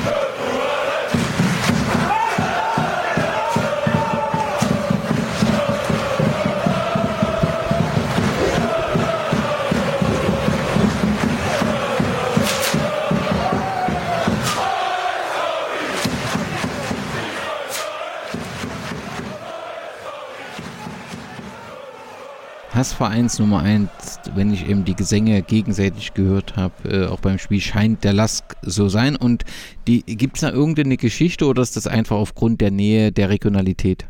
Ähm, Gibt es da eine Geschichte? N nein, also ja, wie du richtig sagst, das ist mit, mit großem Abstand der Lask. Ähm, wenn du jetzt einen Linzer, einen Lask-Fan fragen würdest, dann würden die dir jetzt sagen, ja, bei uns ist das nicht so, weil das einzige Derby bei uns ist gegen Blau-Weiß-Linz, weil das Linzer Derby, aber eigentlich, was sich jetzt schon allgemein wirklich in Österreich äh, festgesetzt hat als äh, als echtes Derby oder was auch wirklich so bezeichnet werden darf, ist eben dieses Oberösterreich-Derby. Ähm, diese, diese, ich würde es jetzt schon wirklich teilweise Hass bezeichnen oder einfach diese unappetitliche Stimmung, die ist auch historisch bedingt, weil es dann natürlich immer wieder mal ähm, Schlagabtäusche zwischen beiden Fangruppierungen gegeben hat, wie zum Beispiel einmal als äh, die Ried-Fans mit einem äh, mit Schiff zum, zum, zum Spiel gefahren sind auf der Donau und dann mit Steinen beworfen wurden oder da war mal eine Ried-Partie, wo im Aus Opposite-Sektor vom Lask dann die ähm, Polizei mit Feuer, mit, mit, mit, mit Wasserwerfern reingefahren ist. Ähm, äh, Schlagabtäusche abseits des Feldes hat es gegeben das ist irgendwie hat sich historisch so entwickelt, dass hier keine, keine große Liebe zwischen beiden vorhanden ist. Und was ein bisschen dazu kommt, vielleicht, was ich auch eingangs noch gesagt habe, so eben diese, dieser Antagonismus vom, vom, vom Innviertel zum restlichen Oberösterreich und gerade so von diesen ja, Großkopferten Linzer, wie man so schön sagt, also die da in der Landeshauptstadt sitzen und die möchte gern großen Sendner, das, das kommt da ein bis, bisschen dazu, historisch gesehen zumindest. Ja. Gibt es eine Fanszene, mit der man befreundet ist? Es war früher, gab es eine, eine, eine, Freundschaft äh, mit, mit Teilen von den Austria Wien-Fans. Das hat sich in den letzten Jahren dann eher aufgrund einiger Vorfälle dann ein bisschen so abgekühlt. Äh, aber ansonsten ist man befreundet mit äh, der Admira, also Admira Wacker. Und was es sehr wohl gibt, ist eine internationale Fanfreundschaft eben äh, mit dem FC Sion. Das hat sich irgendwie damals ergeben, zum einen durch den Wechsel damals von Sanet Kulic von, von Ried zu Sion und dann spielte man zweimal nach, äh, zwei Jahre nacheinander gegen Sion und hat erkannt, okay, da ist recht viel ja, füreinander da, weil da gab es auch so gegenseitige Applaus nach dem Spiel, nach dem ersten Spiel damals dort. Und seither ist das entstanden, dass eigentlich jährlich dann immer ähm, Sion-Fans regelmäßig zu Gast sind in Ried und auch Ried-Fans regelmäßig dann zu Sion-Spielen fahren. Und dann sieht man auch bei uns im, im Fansektor auf einmal rot-weiße Schals oder Trikots und beziehungsweise auf einmal schwarz-grüne dann bei Sion. Also das ist definitiv die bekannteste Fanfreundschaft. Wie ist grundsätzlich das Verhältnis der Kurve zum Verein? Also wir hatten vor uns besprochen, und dass es da mal eine schwierige Phase gab. Ist das aktuell, dass man auf Augenhöhe miteinander äh, spricht oder gibt es Probleme in der Kommunikation? Es gibt mit Sicherheit Ups und Downs, würde ich jetzt mal sagen, ähm, aber ansonsten ist das Verhältnis eigentlich recht normal. Wie gesagt, es hat immer so kurze Phasen gegeben, so wo man sportlich äh, underperformed hat, äh, was natürlich dann äh, in, den, in den Meinungen der Fans dann auch manifestiert hat. Ähm, was ich jetzt aktuell weiß, ist das leichte Differenz Differenzen gibt zwischen einem ähm, Fanclub speziell, also den, ähm, den, den, Glory Boys und dem Verein. Da geht es ja um äh, Preise für, also Eintrittskartenpreise, die meiner, die ihrer Meinung nach zu hoch ist, ähm, dass dann ab und zu mal mit, mit, mit Plakaten und mit Transparenten ähm, der Unmut bekundet wird. Aber ansonsten würde ich schon sagen, dass hier eine, eine, eine gute Basis ist zwischen, zwischen Verein und zwischen, zwischen Fans. Also zumindest über die letzten 25, 30 Jahre gesehen deutlich, deutlich länger eine, eine gute Basis, eine gute Zusammenarbeit wie, wie, wie nicht. Also, wobei ich glaube, vor ist auch schon wieder länger. Er hat es durchaus mal einen längeren äh, Stimmungsbekott auch gegeben. Da ging es natürlich um so allgemeine Themen wie, wie, wie Stadion, ähm, Stadionsperren, also Stadionverbote, genau. Ist auch immer so Themen, die natürlich dann auch ähm, ausgetragen werden. So ein bisschen Schachspielmäßig, würde ich fast sagen, äh, was sich dann irgendwann aber wieder von selber oder im, im, im Normalfall ähm, ja, wieder, wieder gibt. Ne? Gerald, ist war mir ein großes Vergnügen, mit dir über deinen Herzensverein zu reden. Letzte Frage, wenn wir in zehn Jahren uns äh, wieder äh, für eine Episode treffen und über deinen Verein reden. Was denkst du, wo wird die SV Ried ähm, dann stehen, wenn sie 120 Jahre alt wird?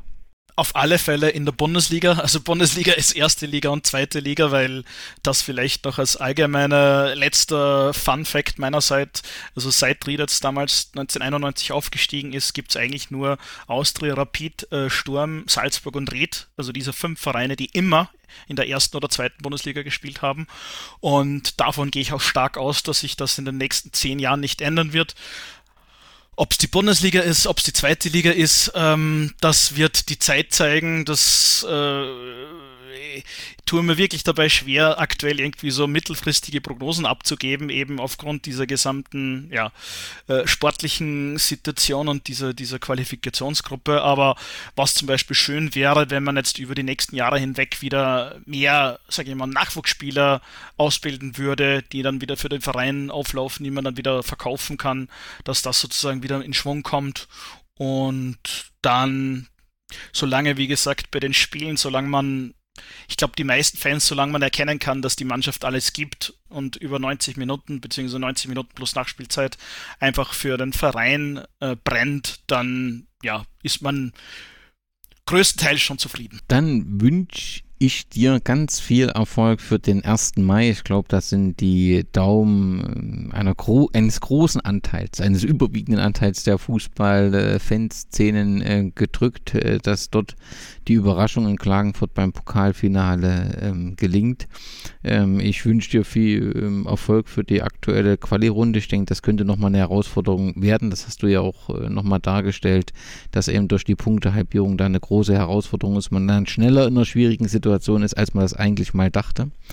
Aber ich hoffe einfach, dass die SV Ried den Weg, den sie bis jetzt gegangen ist und den du ja auch wirklich bildlich vorgestellt hast, Schritt für Schritt, dass sie den fortsetzt und dann tatsächlich auch in der ersten Bundesliga, vielleicht eben dann in der Meisterschaftsrunde sich dort langfristig etabliert. Gerald, ganz herzlichen Dank, alles Gute für dich und Servus. Ich danke dir, hat mir viel Spaß gemacht. Tschüss. 1912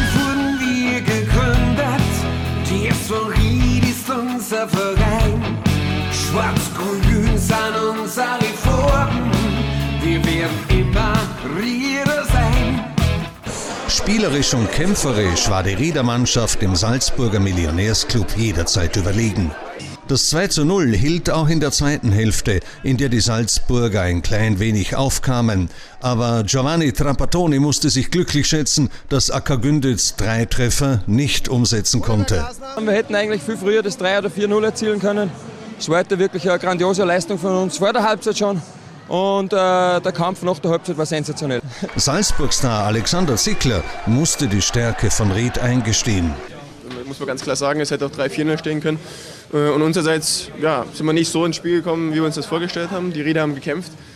Millionäre hin oder her, das ist komplett egal. Es sind auch nur Menschen, kochen auch noch mit Wasser. Und äh, wenn man so bekämpft wie heute, dann kann man sogar gegen die Millionäre gewinnen.